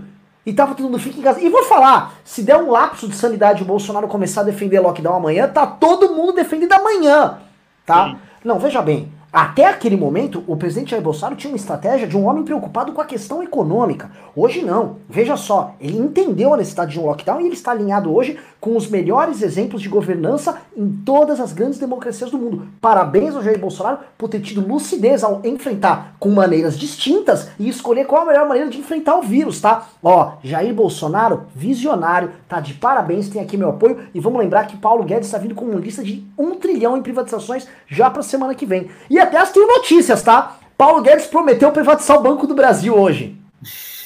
Eu não tô brincando. Eu não tô brincando. Eu não tô brincando e podia ser zoeira, né? Ah, o Renan Não é. Paulo Guedes prometeu. A gente pode ficar tranquilo que o pescador de sonhos, o vendedor de ilusões está com novas aí. Agora é o Banco do Brasil. Vamos ver. Eu tô com a tese o seguinte: depois de tentar o TAS, depois de tentar o Mandetta, próxima tentativa é privatizar o Ministério da Saúde. Seria uma boa. Vamos ler as perguntas aqui, os pimbas? Tem bastante pimba aqui no programa. Vamos lá? Vamos responder perguntas. Pessoal, é o seguinte, antes de começar o PIMA, a gente só tá com 2 mil likes aqui. Estamos com 4.200 pessoas, 2 mil likes. Pro gado ficar puto, você precisa que vocês deem like. Dê bastante like, que aí vem mais gado pra live. Aí vocês podem laçar, bate no gado. Dane-se. Tem nem Ibama mais nesse país. Pode, pode machucar. Vai, com, vai sem dó. Então, deem like na live. E outra coisa, mandem pimbas, que é, o super chat, mas com valor mais alto. Manda 50 reais. Estamos precisando de doação. Estamos no meio da guerra. A gente quer o impeachment do presidente Estamos sendo revistados por Abin de cabo a rabo aqui. Vamos enfrentar uma guerra que é assimétrica e contamos com vocês. Como o Kim colocou aqui, os Zé Ruela lá no Congresso não estão fazendo é nada hoje. A gente vai ter que convencer, a gente vai ter que cavar, a gente tem que subir, empurrar esse impeachment ladeira acima. E para empurrar vai ser com vocês, meu irmão. É com vocês que estão assistindo, então mandem. E se quiser ser doador mensal, mbl.org.br barra contribua. Preciso que vocês se tornem doadores recorrentes também. Agora estamos precisando. Pelo amor de Deus, quem pode, ajude. Tá? Vou começar a ler aqui então os superchats. Vitor Botelho mandou 5 reais disse: Parabéns pela conduta sempre, Kim. Você é um exemplo como ser humano. Teria orgulho de ser seu amigo. Grande abraço. Muito obrigado, tamo junto, mas eu não tenho amigos. O Kim não tem amigo, eu, eu, inclusive você não teria orgulho. Eu acho que eu cheguei próximo de ser amigo do Kim. A figura um tanto é, quanto desprezível. Nem ninguém, vai para mal sucedido aqui também. Marcos mandou 5 reais e disse: Como explicar pro gado quando o presidente da república critica o Maia à tarde e o namora à noite? E aí? É, é, o que a gente acabou de falar sobre combate ao coronavírus, né? É, num dia, nego tava lá, tudo pistola com o Maia, Maia sabotador do Brasil, Maia, cadê a, a, a, a carteirinha estudantil, cadê a, a CNH com o dobro de ponto? E no, no, outro dia, nego, não, veja bem, temos que ser pragmáticos. Fazer o quê? Ele precisa, o capitão precisa fazer isso para governar, né? Uh, e aí? Vamos lá, próximo aqui. Leonardo Suzart mandou 5 reais e disse: Kim, assisto você todo domingo de manhã na Band. O que, que você anda fazendo na Band domingo de manhã? Hã? Deve, ser, alguém, deve, deve ser alguém muito parecido comigo, tá, tá me zoando, cara. Vanderlei Pereira mandou 5 reais e disse: Renan tem uma música do Raul Seixas que descreve muito esse cenário político, onde muitos calam-se perante os perigos que Bolsonaro representa ao país. Eu não sei qual é, tá? Mas o Kim é muito fã daquela música. A solução é alugar o Brasil. Não, não, não, não. e põe mingau no que esse dólar tá comprando agora, hein? Mano, esse dólar, com esse dólar você compra a fábrica inteira da, da farinha láctea, você compra todo mundo, você faz mingau assim. Você não tem fome no Brasil com esse dólar. Juliano Lerner mandou dois reais e disse: Pessoal, segunda teremos Dr. Chapatinho ou Dr. Ray? Quais são suas apostas aí? Rápido, digam rápido. Quem, quem, quem é o próximo ministro da Saúde? João de Deus. é um bom nome. Bom nome. Roger Abdamaci. Vai ser, aquela, vai, vai ser aquela Tamagotchi lá, aquela, aquele bichinho virtual. Ai, caralho, cara. O Joseph Mengele era um bom nome, viu? Mas acho que, acho que ele não concorda com a cloroquina. Uh, Paulo César, dois reais, falou: Aras é o advogado do diabo. Mano, a gente. O Borro Gonçalo é tão bizarro que a gente nem comentou hoje num programa, numa live importante, sobre o estranho caso de um PGR que se comporta como um advogado geral da União. É uma das coisas mais incríveis do mundo, mas enfim, passou. Leandro Coller mandou 10 reais e falou: o Paulo Cruz tocou no ponto certo, irritado. O Bolsonaro já está irritando. Irritando todo mundo. Não aguento mais falar nele. Vai 10 reais aí de pura irritação. Isso aí. Obrigado. Tiago Tricolor mandou 10 reais e disse: Por que vocês não fazem lives com artistas que estão sendo patrulhados e esculachados pela mídia bolsonarista? como aconteceu com o Rabin no programa Pânico. Alguém tem contato do Rabin? Quem deve ter? Quem sempre tem contato? Eu tenho. Então o... fala com o Rabin pra vir fazer live. Fala, deixa eu falar com ele. Chama o Gentili também para participar. Eu vou chamar o Gentili. Então vamos fazer uma, vamos fazer uma aí. Chamar com humoristas e tal. QNC mandou 3.500 pesos chilenos diz: tem uma teoria conspirativa. A fase da Lava Jato alcança milícias e ligações políticas. Acho que seria um fato histórico. Cara, se você entender que a Operação Furna da Onça, que é a operação que pegou o Queiroz ali, é, uma, é um desdobramento da Operação Lava Jato, e que por chegar no Queiroz ela vai necessariamente chegar em milícias, então dá para falar que um braço distante da Lava Jato, mas filhote da Lava Jato, chegou nele sim. Tô errado? Alguém me corrige? Não? Concordo. Anderley Pastelo mandou 5 reais disse: cachorro de raça Shiba em posição de combate. Ah, não, tá, ele não disse isso, foi um sticker que ele mandou. Leandro Oliveira mandou 74.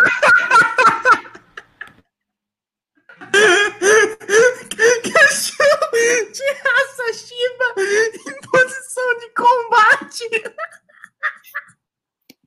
Que imbecil, meu Deus do céu.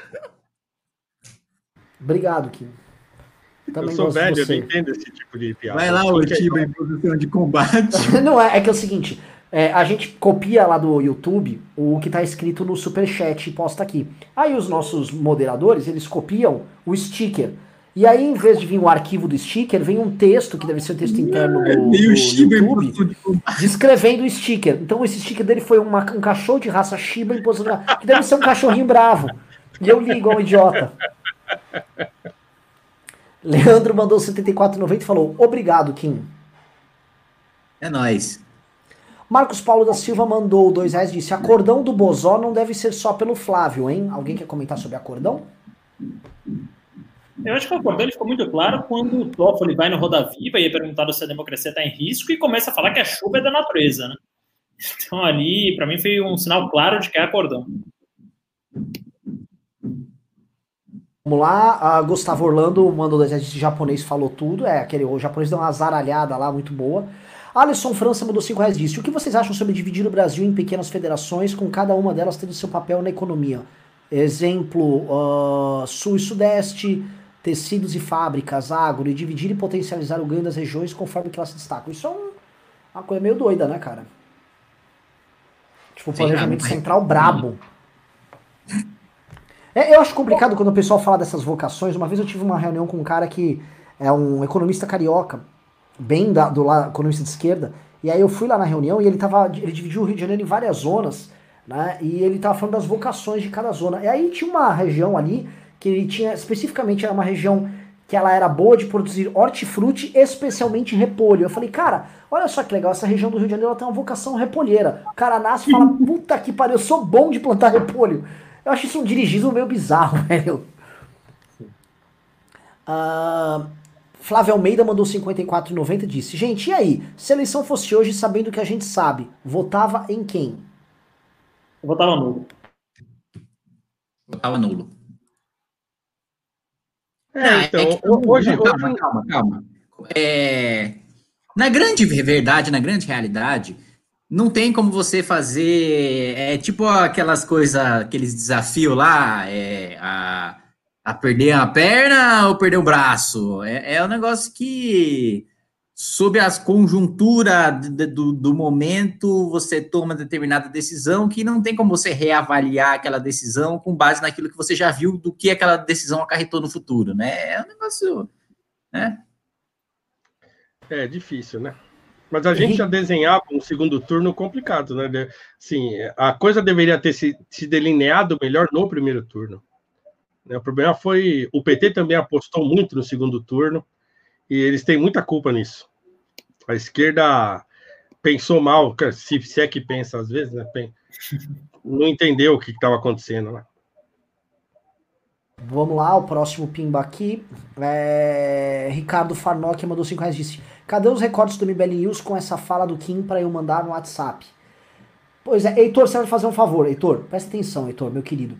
Você vai recortar a trecho da fala do Kim, é um trecho curto onde o Kim dá uma pistolada no começo do programa. Recorta ele, eu quero ele no meu zap pra gente distribuir hoje. Tá? E vamos postar também no canal do MBL News. Por favor.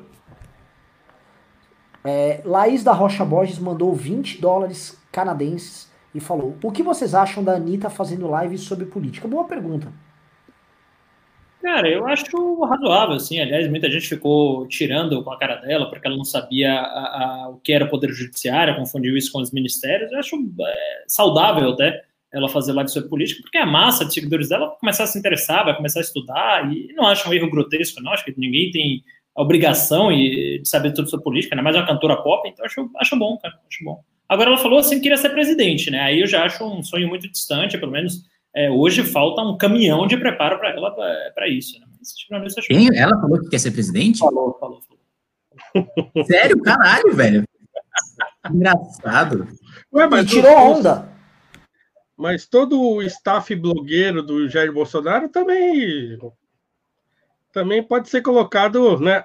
A galera do Coronel K, né? Esse pessoal também não, não, eles têm, se eles têm direito, a Anitta também tem. E eu tenho certeza que a Anitta vai falar menos besteira do que eles. Sim?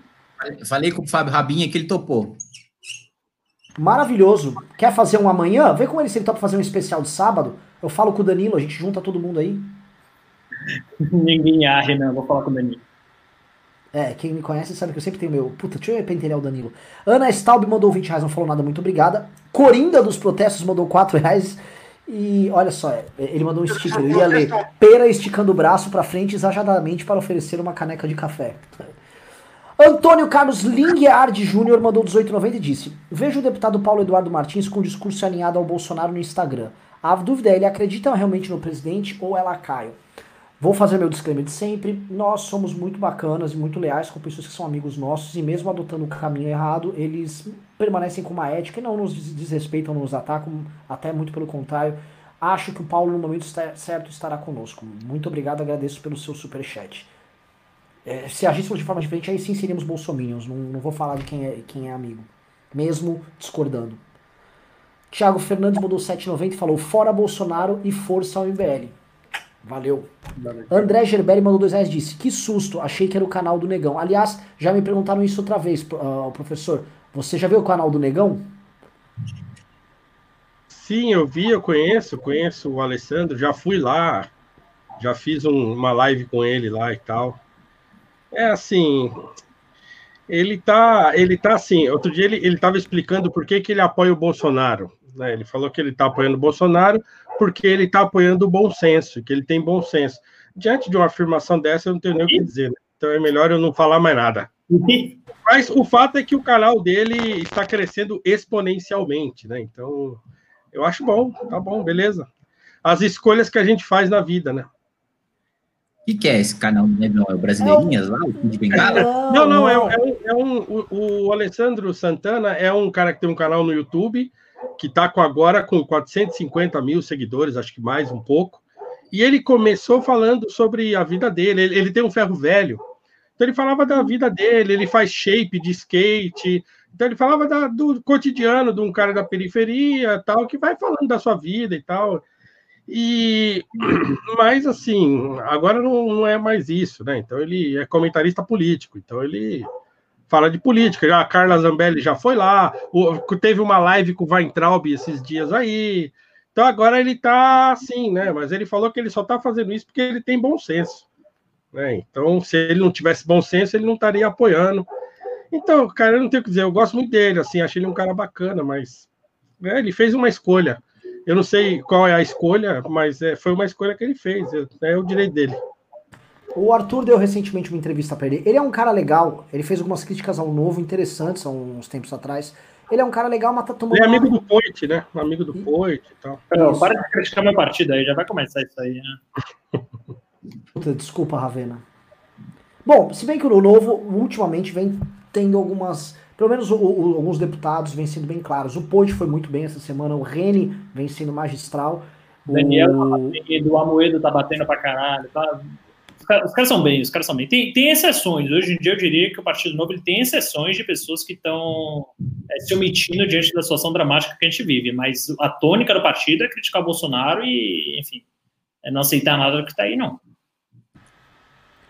Danilo Azevedo mandou 100 reais de senhores, entendo que a direita idealiza um Estado pequeno com o poder desde que o indivíduo esteja de acordo, e a esquerda um Estado rei e o indivíduo com autonomia desde que o Estado dê acordo. Bolsonaro pró-Estado historicamente pode ser definido como de direita? Quem quer começar aí? Ele mandou um pimbaço de 100 reais e temos que responder. Bolsonaro legal, mas... não é de direita. Se, se assim, vamos, vamos melhorar. Se, se é porque assim, se, vou, vou tentar responder com a descrição que o João Camilo de Oliveira Torres, que é um autor que precisa ser lido por quem quer saber o que é conservadorismo no Brasil, é, ele divide é, essa coisa de, de, direita, de conservadorismo, em três coisas. Então ele fala: olha, tem um conservador é, que é o típico, que é aquele prudente e tal, não sei o quê, prudente e sofisticado, como o bolsonarismo claramente se distingue disso, dizendo que não é conservador, né? Então, assim, e tem duas coisas que também são é, chamadas de conservadoras, mas que são uma espécies de ideologias conservadoras, que é o reacionário, que é aquele cara que só olha para o passado, que quer voltar para um passado que ele acha que é melhor do que agora e tal, e tem o imobilista. Esse reacionário é uma espécie de revolucionário invertido, né? E tem o imobilista, aquele cara que não quer que muda nada, né? É, então, assim, eu acho que o Bolsonaro não, não, não está em nenhuma dessas três categorias. Eu acho que ele é, na verdade, um sindicalista. Ele é um sindicalista do, do Exército, né, da, das Forças Armadas. E ele, tá, ele age assim. Então, ele está colocado numa posição onde só aquela cabeça sindicalista dele não resolve. Então, por isso que ele não consegue resolver nada. É por isso que quando ele tem que tomar decisão, a primeira coisa que ele pensa é: ah, então vamos tirar os militares. Ah, então vamos dar esse benefício para os militares. Porque ele só funciona nesse modo, no modo vou ajudar minha, a, a, o meu grupo. Então, eu não acho que ele seja conservador, né? eu acho que ele é, ele é quase um reacionário, porque faz louvor de ditadura, porque fala do Ustra, porque não sei o quê. Então, ele está entre um mero sindicalista e um reacionário que fica olhando para o passado como se fosse uma coisa bacana. Né? Quando ele fala que ele quer, ah, vamos recuperar o valor da família, não sei o que e tal, ele quer voltar à aula de, de educação moral e cívica para a escola. Então, ele é, ao mesmo tempo que ele é um reacionário, assim, bem chulezinho, ele é um cara que quer defender a classe dele, que é a classe é, é, das, das, das, Forças Armadas. Né? Então, ele não é então, assim, as pessoas que acreditaram que o Bolsonaro era um conservador, no sentido que a gente vinha tratando há cinco anos antes dele aparecer, as pessoas não entenderam nada, né? Nada, elas não entenderam o que, que era. E, e é, vamos, convenhamos que o grosso do bolsonarismo é formado de gente que não sabia o que, era conservador o ano passado. Assim, então, é, é gente que apareceu agora. Então, não tem, tem consistência. Ele conseguiu, ele conseguiu colocar no seu entorno, né, porque por amizade com os filhos dele e tal, gente que quer se aproveitar do poder. Isso é isso. Nada mais do que isso. Infelizmente. Lembrando que hoje, né, esses neoconservadores bolsonaristas, você pergunta, eu pergunto vários, que meu celular tá disponível aí, o gado fica mandando mensagem, eu gosto de ficar tentando entender, eu, eu uso eles como, como cobaia. E vários, né, quando eu pergunto o que é ser conservador para você, eu amo o Brasil. Eu... Porra, é. entendi. Esse é o seu Eles conceito. Né? conservadorismo com, com nacionalismo. Sim. E é uma confusão muito, muito específica deles, né? Porque eles, é. o, o, Bolsonaro está criando um, um, tipo de nacionalismo muito anticonservador, que os conservadores, inclusive, combatiam. Então é um, é um nacionalismo perigoso. Próximo pimba aqui, o Will. Ó, deixa eu fazer um negócio. Quem mandou pimba mandou, quem mandou não manda mais. Se quiser mandar, mande pimbas acima de 50 reais que ajuda a manter o MBL de pé. Por favor, podem mandar nas moedas estranhas. Hoje mandaram um pimba em coroas suecas, eu respondi em sueco, foi incrível. Will Márcio mandou. Ó, Danilo Azevedo é novo membro, muito obrigado. Carluxo Oxô. O Will Márcio mandou dois reais e disse: Paulo Guedes não sai porque quer ser ministro do Morão. Xadrez 4D. Olha, eu acho que ele, ele, ele, se puder ficar, o governo cair ele ficar, ele vai ficando. Eu sou da tese que a turma, a turma do Instituto Liberal, finalmente, turma do lado dos anos 80 chegou ao poder e estão tendo a chance única, que eles nunca mais terão, de tocar a economia do Brasil, eles não querem largar o osso. Porque eles sabem que a geração deles nunca vai conseguir essa oportunidade aí. E eles estão tentando, e, e, enfim, então, na verdade, eles não estão entendendo. Na verdade, eles estão entendendo, tá? Que o papel deles são de meros propagandistas do governo, que o governo vai implicar porra nenhuma do que eles acreditam e só usam eles como bandeirinha para acalmar mercado. Uh, Bruno Santini mandou 5 reais disse: seria bom se a pedido do Gados o Maia pedir renúncia da presidência da Câmara e abrir e o sucessor abrir o processo de impeachment. O problema é que o vice dele é o Marcos Pereira. e ele não, é, tá bem distante de abrir o pedido. Vai rolar isso aí não, viu, cara? Já te digo, já que... Leonardo II mandou 15 reais disse, lógica, Estados Unidos faz 10 vezes mais teste que o Brasil. Nossos números estão defasados. Temos no mínimo um milhão de infectados e mais de 40 mil óbitos. Tá muito pior do que passa no que está. É, cara, assim, eu não compro, às vezes, os números do Atila, do Atila e Amarino lá. Às vezes ele fala, não, vai morrer um milhão, não sei o quê. Mas, posto isso, o, o Atila tá falando uma coisa que é verdade. Se nós começarmos a computar os números de mortes por síndrome respiratória aguda, o Ravena deve ter esses números aí. Os nossos números disparam, porque são números que estão. A gente tá tendo um surto de crise respiratória aguda, que são as pessoas que morrem com corona na prática e não tem corona e que as pessoas não esperam. Ah, sei lá. Bom, bom, os meninos já vão vir. Não, é o clima. Tem um, sei lá.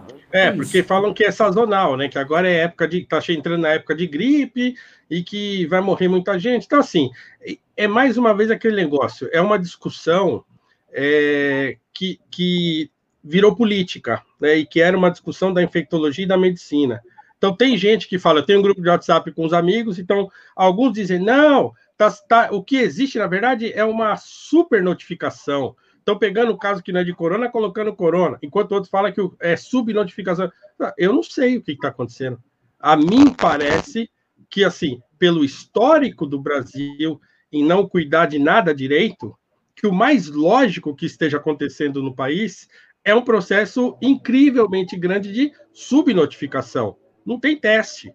Então, assim, mas é, é, é pela lógica. Como é que o país se comporta é, na saúde pública? Sempre foi ruim. Né? Então, é, o medo do, do Dória é porque ele sabe que a saúde pública é uma porcaria. Né? E que se deixar o negócio explodir mesmo, vai escancarar uma crise aqui em São Paulo de níveis inimagináveis. Então, eu não sei se é subnotificação ou se é supernotificação. O que eu sei é, no Brasil, as coisas nunca são tratadas da maneira como devem ser tratadas. Então, pela lógica disso, me parece né, que é o mais provável que esteja acontecendo mesmo um, um caso de subnotificação. Mas é, um, é uma impressão que eu tenho, né, de, imaginativa, de acordo com as coisas que eu, que, que eu sempre vi acontecer. Né? Como é que pode num país que nunca tratou da saúde direito, de repente, não, nós estamos notificando tudo direitinho, todo mundo que chega aqui nesse pronto-socorro, aqui na, não sei na onde, não, chega aqui, a gente, ó, faz o teste, já categoriza a série direitinho, tal. ah, meu amigo, eu acho que tem gente entrando em hospital e saindo no caixão e os caras não, não anotam nem o nome. Eu acho que esse é o nível do negócio. De tanta gente tá chegando, o cara não dá tempo nem de, de anotar a placa. E, putz, já foi mais um. Então, assim, é difícil, né? Eu estou indo pela lógica, mas eu não sei. Vamos lá, próximo, Paulo Vitor Lodois disse era melhor ter o José de Abreu, não sei no que, provavelmente o José de Abreu caberia em qualquer cargo no governo Bolsonaro.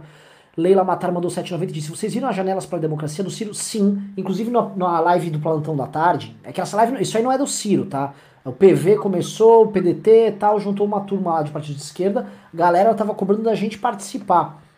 Deu uma manifestação das pessoas fazendo coisas pela janela, com, pelo impeachment do Bolsonaro.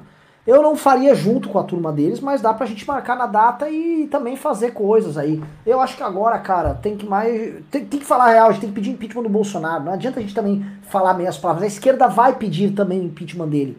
E se a gente quiser ficar com nojinho, ah, veja bem, pra mim, eu sou da tese do seguinte: tem que todo mundo pedir impeachment eu odeio o Ciro, o Holliday tem um monte de, de processo com o Ciro, já ganhamos, vamos tendo acesso até as contas do Ciro para poder penhorar. Ninguém aqui tem nenhum prazer, queremos ver o Ciro destruído eleitoralmente, é um canalha, é um porco. Posto isso, precisa do voto do PDT, do partido dele lá para impeachment.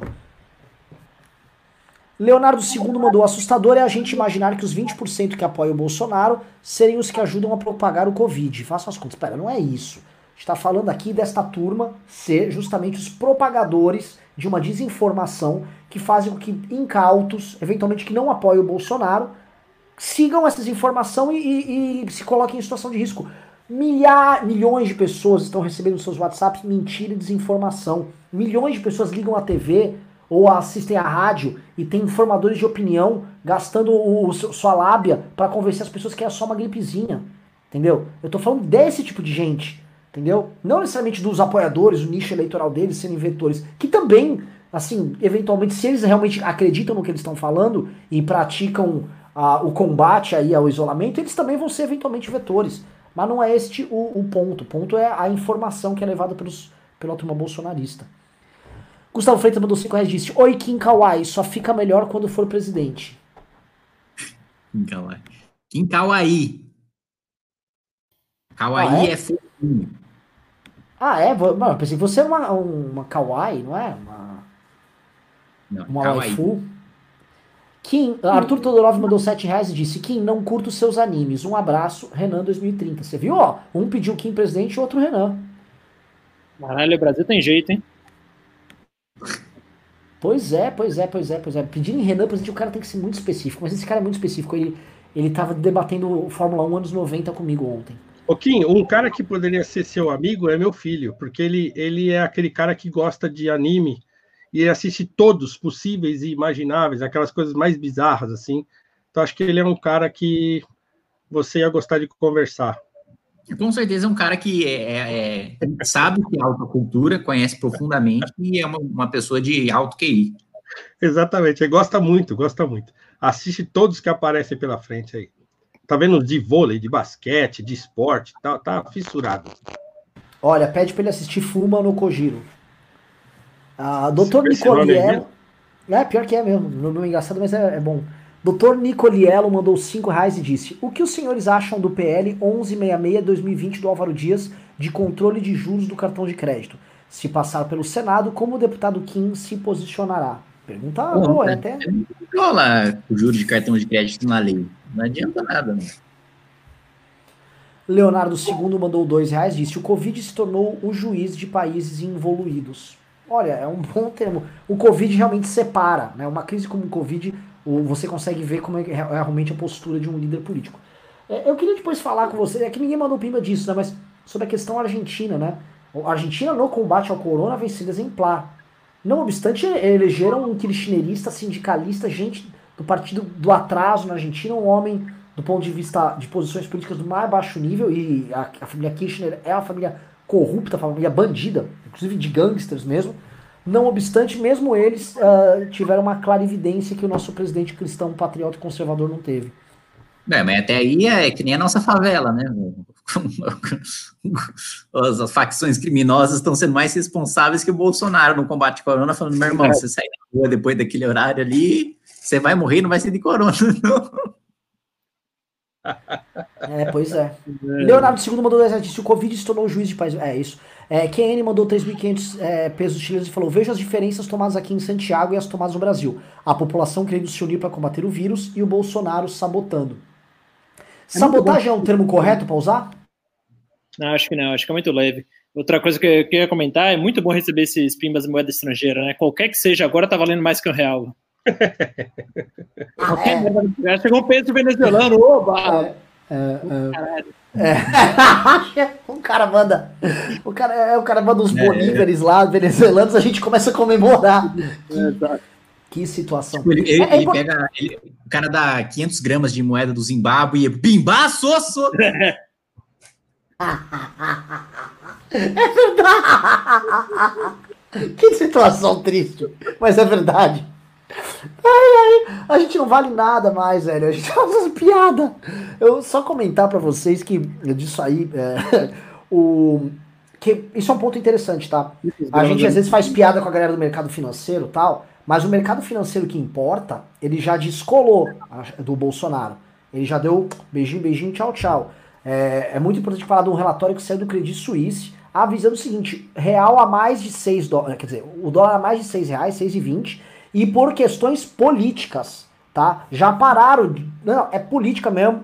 E eu acho que os caras que já estavam assim, puta, governo Dilma, olha que deu, a galera já deve estar tá começando a can ficar cansada de Brasil. Essa história de Brasil tá se recuperando, cara, a gente tá desde 2013 recuperando o Brasil e não recupera, né? E o investidor externo, assim, por via das dúvidas, deixa o Brasil para lá. Infelizmente o Bolsonaro está perdendo outra grande janela histórica para gente. É, e é o seguinte, nós temos, é, acho que é, o, o Ravena pode me, me, me corrigir, é, acho que duas milhões de pessoas físicas, né, na Bolsa de Valores, Brasil, e fica aqui a recomendação para vocês que estão aí investindo no mercado financeiro, enquanto o dólar não bater 7, ainda está na hora de comprar fundo cambial. E eu não estou fazendo piada, estou falando sério. Enquanto não bater 7, tá, na, tá, tá barato para você comprar fundo cambial para você. É, e eu não estou falando de proteção, não, não é, não é para você manter uma parte em fundo cambial para proteger seu patrimônio e o resto ir para o risco, não. Estou falando para você investir em fundo cambial para ganhar dinheiro. Me cobrem dessa posição, porque eu estou falando isso há um mês já, e aí mas ainda dá tempo. Quanto não bater 7, dá tempo.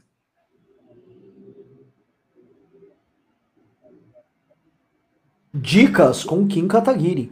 Uh, Paulo Jorge mandou 5 reais disse: pelo menos tem o Kim para ser razoável e não defender violência. Está se referindo a mim, obviamente não razoável.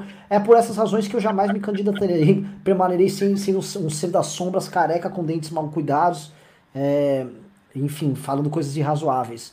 Uh, uh, como converter o gado se o Covas matou um monte de gente com esse rodízio? Cara, o problema é, é não defender o Covas. Estamos dando porrada no Covas. O Holiday entrou com ação, perdeu, entrou com, com recurso tem que combater, cara. Esse rodízio dele é uma insanidade completa. Não, e tá fazendo uma cagada atrás da outra, né? Tá, parece que tá variando, né? Ah, não, vamos fechar as ruas.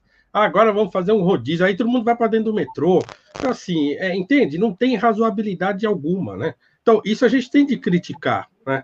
Quando você vê que o cara tá, tá assim, tá completamente desnorteado, né?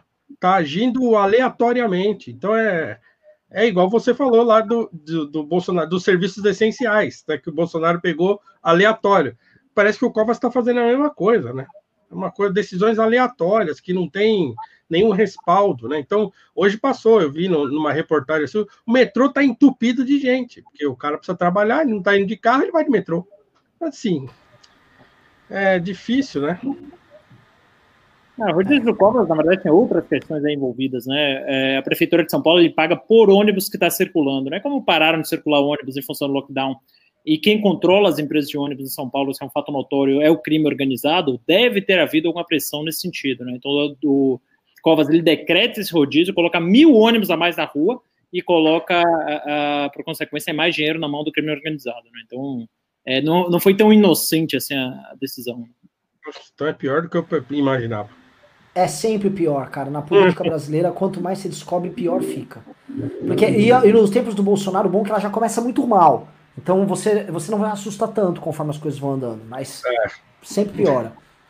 Uh, Taninha Moreira mandou 14 dólares australianos e disse: Augusto Uau. Nunes comparou o Lula com câncer e o Bolsonaro com o coronavírus. Uh, eu, eu, eu, no começo achei, ah, entendi, Augusto Nunes não passou pano. Tipo assim, o Lula é um câncer e esse Bolsonaro é um coronavírus, mas não era que não foi pedido os exames do Lula com câncer, o cúmulo dos passapanistas. Ou seja, na verdade ele comparou o, o, câncer do Lula com a questão dos exames, com os exames.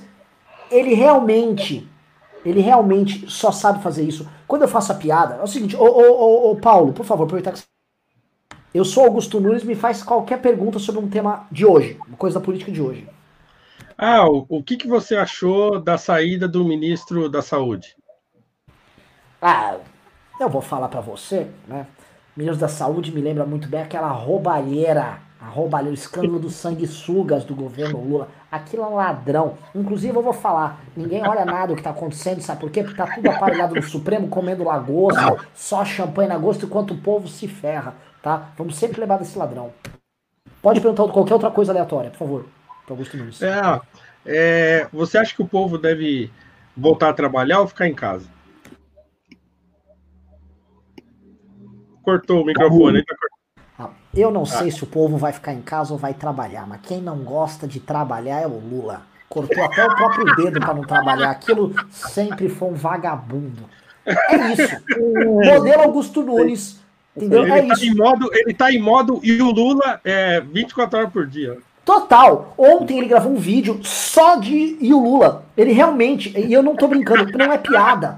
Não é piada. Ele está em modo e o Lula total Lula, Lula, Lula. Se a gente tirar aquela fantasia do GIF, daquele do Kamen Rider lá fazendo e o Lula, é o Augusto que tá lá dentro? Ah, porra! Porra! É, é, é, ele, é ele, é ele, é. E ele é o seguinte, ele falou o seguinte, eu descobri o, o, o jornalismo perfeito, o jornalismo perfeito eu não preciso estudar, não preciso ler pauta. Eu meto o Lula em qualquer coisa e vai. Também tem as lagostas do Supremo, que às vezes ele mexe. Essa vagabundagem lá em Brasília que ninguém mais aguenta. É isso. Vamos lá. Eriton Ribeiro mandou 10 dólares e disse: MBL liderar, fazer uma frente, unir os com o mesmo objetivo. Formar um grupo com todos: Lobão, Brigadeiro, Joyce, Vilas, Boas, uh, Diego Roques, deputados e senadores. Promover congressos online e estratégias em comum. Nós queremos ser isso. Caramba, tá? eu nunca mais ouvi falar desse, desse Diego Roques aí. Ele ainda tá. Ele não é mais Minion? Não. Ah. Meu irmão, meu irmão, tá sobrando quase ninguém. Sobrou a Marisa e o Gil Garcia, né? Sim, ah, caras tá. que eu não imaginava. Tem o Marcelo Brigadeiro, que é um lutador de jiu-jitsu que prometeu arrebentar a gente na porrada. Sim, sim. Oh, desembarcou? Porra! Mas desembarcou assim. O, o, o Cachopinha, né? Elogiou o Kim. Caramba. Os caras desembarcaram num nível. Assim, o Diego Rox desembarcou assim, tá metralhando. Nando Moura, outro que tá metralhando. Felipe Ferreira, do canal do Ferreira, metralhando. Não tá sobrando ninguém. Ninguém, assim, tá, tá difícil, assim, o mercado do bolsonarismo tá ficando muito restrito, cara. É, sobrou a Jandira Fegali, a aquela, é, aquela trupezinha de, de petistas do Bolsonaro lá, que vão agora também vão com ele na reuniãozinha lá, né? E é muito louco, porque você tem eles em dois níveis. Você tem essa turma, que é a turma true, que é a turma que o Bolsonaro gosta, e aí você tem a turma que eu chamo dos mais homínios, que aí são os caras mais prudência e sofisticação. Que é, que que é a bancada imprensa. do chupeta do Bolsonaro, né? Ele tem a bancada da chupeta dele lá. Sim, sim, sim, sim. Então você tem eles em dois níveis, aí você separa ali qual nível.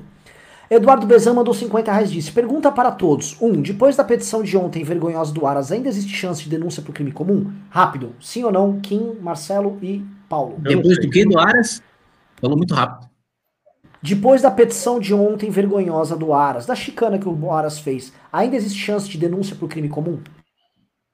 Chance tem, mas é, acho que é baixa. Vamos ver. Acho que vai depender muito do impacto da divulgação do vídeo. Que ainda tá para sair. Ravena? Acho que depende do impacto da divulgação do vídeo, mas também uh, da vaga do STF, né? Se o Bolsonaro está prometendo a mesma vaga para todo mundo, o Aras pode se revoltar. Parece que ele prometeu para o Noronha, que é presidente do STJ, prometeu para o Aras, prometeu para o André Mendonça, prometeu para o Moro, é, prometeu para o Bretas. Então, assim, se ele estiver prometendo a mesma vaga para todo mundo, acho que o Aras pode ficar puto e denunciar. Eu passo, eu não sei do que vocês estão falando. É, é do, do eu vou passar, vou pra gente ir rápido, senão o programa não termina. Eu vou dar a minha opinião aqui. Eu acho que ele vai fazer a denúncia porque o Celso de Mello vai dar nó nele. O Celso de Mello não vai aceitar esse tipo de chicana e o Celso de Mello vai conduzir as coisas de uma maneira onde vai se tornar impossível ele não oferecer a denúncia. Uh, dois, chance de pedido de impeachment feito pelo Aras pelos crimes de responsabilidade? Não, isso não existe. PGR não pede impeachment. Três, dá para cravar que o Aras já salvou o Bolsonaro? Não, não sei. Também não, não. Pelo contrário, a atuação dele tá piorando a situação do Bolsonaro. Marcos Miklos mandou 40 reais e disse: Muito bom, Bolsonaro é diferente do Lula. Destrói instituições e quem lhe faça sombra. Orgulhoso de sua ignorância, joga sujo e mente muito. Perseguido pela imprensa, filhos bandidos, obcecado pelo poder, minimiza a crise global. que mais? Tá, ele é, é, entendi, ele é diferente do Lula, ele é igual, ele tá querendo dizer que o Bolsonaro é igual ao Lula é igual nesses aspectos, assim, ele é profundamente parecido com o Lula. E ainda tem o, lance de, de, após ser pego com a boca na botija, o Lula começa lá o Bolsonaro pelo filho, ele entrega seu governo pro centrão pros caras roubar a beça. É isso. Olha, é aquilo que eu tenho dito sempre: a pior corrupção é a da alma. É pior que a da grana. É. é e, e, e, eles estão fazendo isso numa velocidade, num nível pior que o do petismo. 10, mandaram 10 reais, não sei quem, falou: o MBL entrará com ação para apresentação de exame sorológico de Covid do Bolsonaro? O mostrado até então não diz nada. Eu não sei se nós, já, nós já entramos ali como como amigos curi no Supremo, é, da ação do Estadão.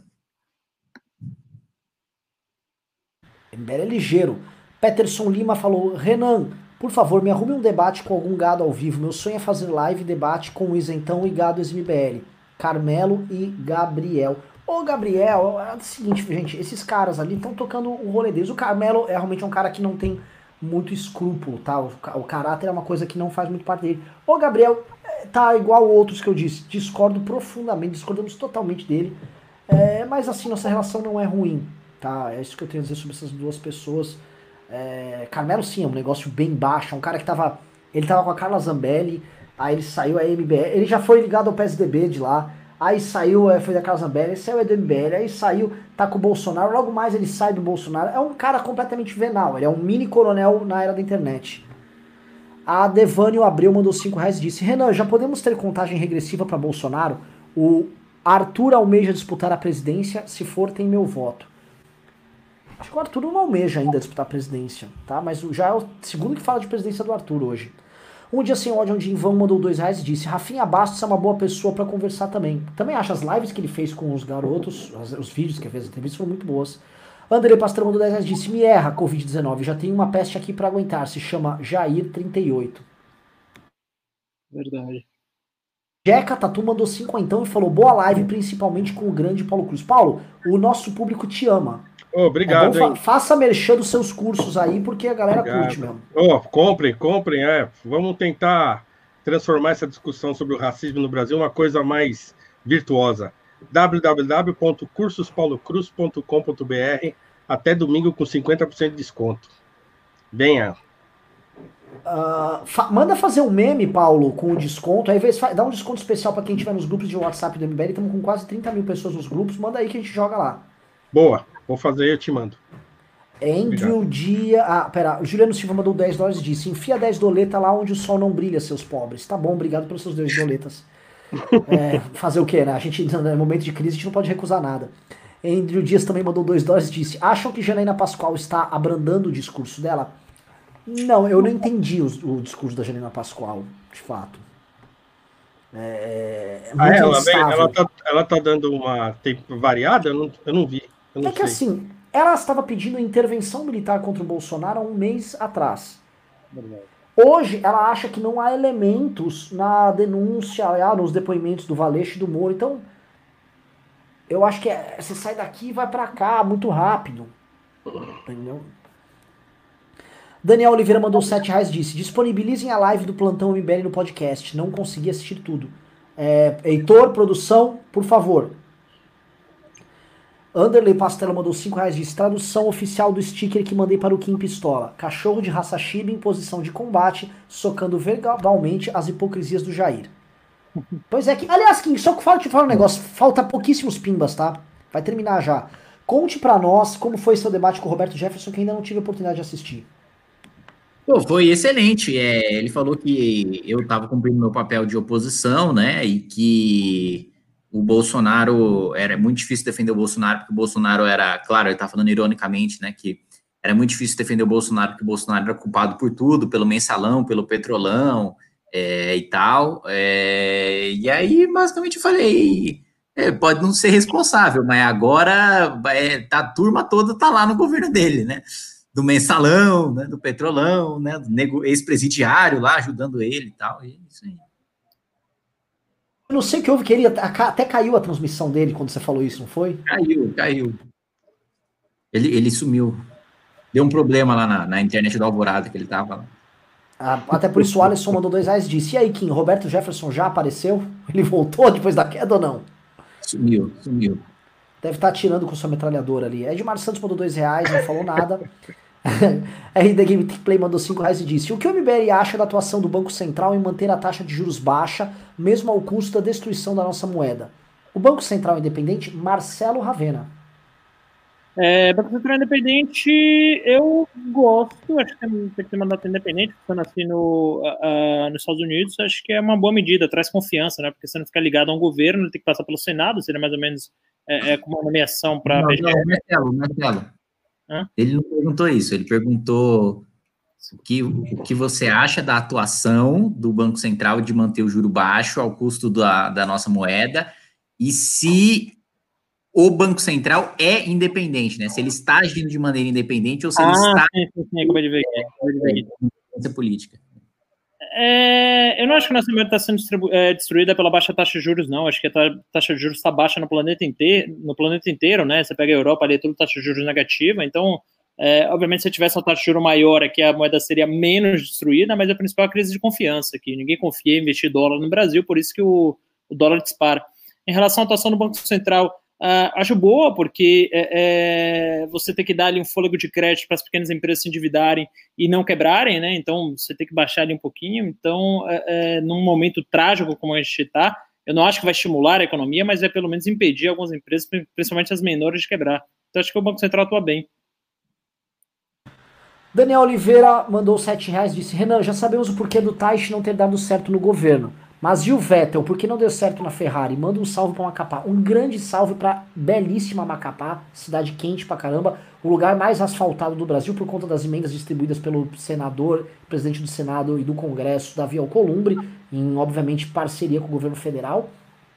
Queria dizer, Daniel, que o Vettel não deu certo na Ferrari porque o Vettel nunca foi nada daquilo que as pessoas imaginavam, tá? O Vettel não é esse craque. O Vettel é um cara que andava um pouco melhor do que o Mark Webber, tá? O Vettel é um cara que penou, passou vergonha na mão do Daniel Ricardo, tá? E tanto que ano passado, inclusive, tomou tomou pau de um garoto novato ali, o Leclerc. Não, Leclerc. Leclerc. Agnaldo, ele é, ele, é o, ele é o tetracampeão mundial mais lamentável de todos. Agnaldo Félix mandou 5 reais, disse: Naruto sem amigos teria caído já no portão da aldeia da Folha Envenenada. Abre o olho, japonês. Ó. Ah, mas é. Acho que eu não sou Naruto, eu sou o, o Gara. Tem uma. A areia me protege inconscientemente. Você é daquele cara que tem um cesto de areia que fica jogando nos outros? Uma cabaça. Entendi. O Marcos Paulo de Astivo mandou dois reais e disse: Quem viu o Kim na Band fez referência a. Você tá brincando que voltou a passar Jaspion? O Paulo ah, conhece Jaspion, né? Verdade, verdade. É, é isso, essa é a piada. Agora entendi. Quem voltou? Maravilhoso. Maravilhoso. Jaspion é muito bom. É, Júlio mandou dois reais disse live com Rene e Ozzy Cookie eventualmente possível. Eu quero fazer uma live é, partido é, políticos pelo impeachment, tá? Eu já tô. Vocês não sabem. Posso falar aqui com quem eu conversei? Conversei hoje com o Roberto Freire, do Cidadania. Tinha um papo bom. Ah, bom. Que você falou de boa. Não, vou fazer uma, umas lives com políticos pelo impeachment. Sabe com quem conversei? Rodrigo Maia. Esse seria maravilhoso. Se eu, o dia que eu puder fazer uma live pelo impeachment com o Rodrigo Maia, quer dizer que vencemos, né? uh, Vitor Almeida mandou um real. Não disse nada. Neto Martins mandou 7,90 e disse: ótima ideia, Renan. Essas live, essa live amanhã com o Rabin. Kim, já combina com ele amanhã. Quero live foda. Tecladista Mário. Amanhã não dá, ele pode segunda-feira. Então, segunda-feira, live com o Rabin. Tecladista Mário mandou dois reais e disse: Vocês viram o Paulo Guedes chorar? Não. Chorou mesmo? Não sei, cara. Mas assim, é, realmente é, é, é, é, um, é um ministério de palco mesmo, porque uma das formas de emocionar os fãs é chorar também. Você é um vencedor, você pode! Recuperação em V! Em V! Em V! aqui, sabe? De, de é, é, Taxa de juros! Eduardo Tenório mandou 5 reais disse: Fale sobre a denúncia que Marcelo Brigadeiro fez sobre Hélio Negão ter deletado documentos do portal da transparência antes de ser fritado. Procede. De fato, sumiram as denúncias, sumiram várias informações do portal Transparência ligado ao Hélio Negão, ninguém sabe o que aconteceu. Sério? Sério. Não, você tem não, que checar, você tem que mandar. O, o, mais bizarro da história é que assim, o Hélio Negão ele foi lá e colocou um monte de outdoor em Niterói, se não me engano, porque conseguiu emenda para lá, e gastou assim, uma puta grana, não lembro quanto era, 40 mil reais outdoor, alguma coisa assim. E aí ele chegou a se justificar disso, né? Chegou a falar: ah, não, veja bem, é tudo legal, porque é para divulgação da, da minha atividade parlamentar e tal. E aí depois sumiu do portal da transparência, ele ficou trocando, falou: ah, cadê? Que, que outdoor que você está falando? é. Não, peraí, gente, peraí. Pô, Bolsonaro não pode ter um amigo? essa é a resposta. Sempre que o nome do Hélio Legal aparece, a resposta é essa. Pô, Bolsonaro não pode ter um amigo de muitos anos? Pô, vocês ficam falando aí como se o cara não pudesse ter um amigo, pô. Vamos parar é, de falar do Hélio Negão. Hélio Negão do que do Paulo Preto. É,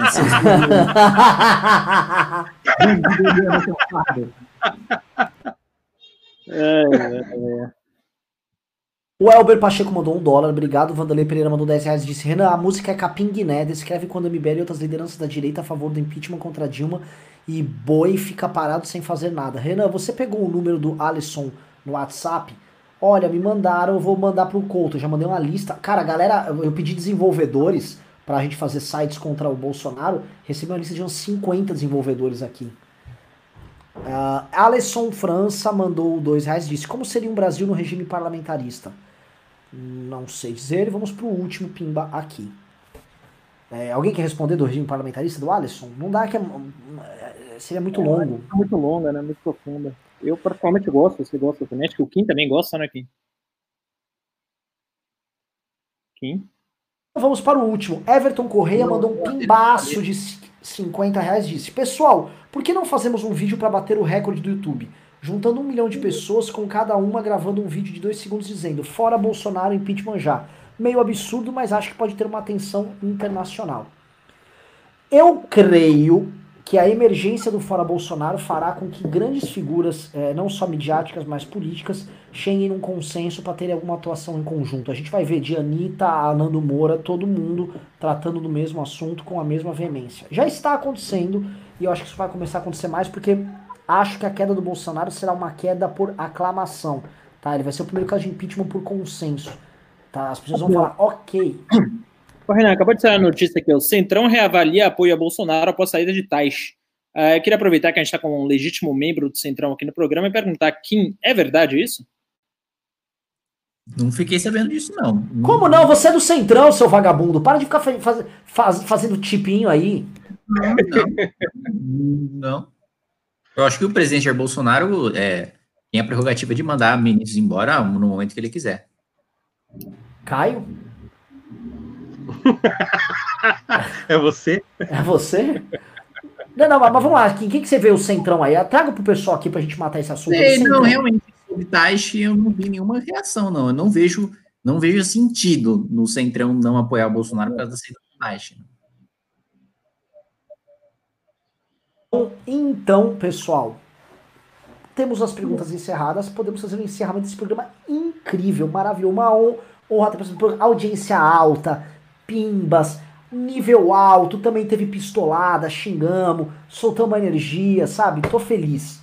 Queria começar então com o Kim Kataguiri para fazer sua despedida.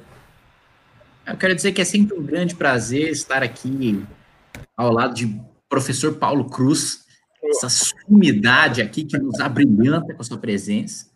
E... Obrigado. E mandar um abraço aqui pro Barros José Nascimento, que está falando que é último mandato do Kim desde o início da live. E pro Gerson Ferreira Júnior, que está aqui, Kim Traíra, Kim Traíra também. Um abração aí pros dois. Tamo junto. Marcelo Ravena, sua despedida. Bom, muito obrigado mais uma vez por ter me convidado. Se você gostou aqui das coisas que foram discutidas, eu discuto ainda mais aqui no meu Instagram, que está aqui, né? Momento blogueirinho aí. E obrigado e até a próxima. Paulão. Pô, obrigado mais uma vez, é sempre um prazer estar com vocês também.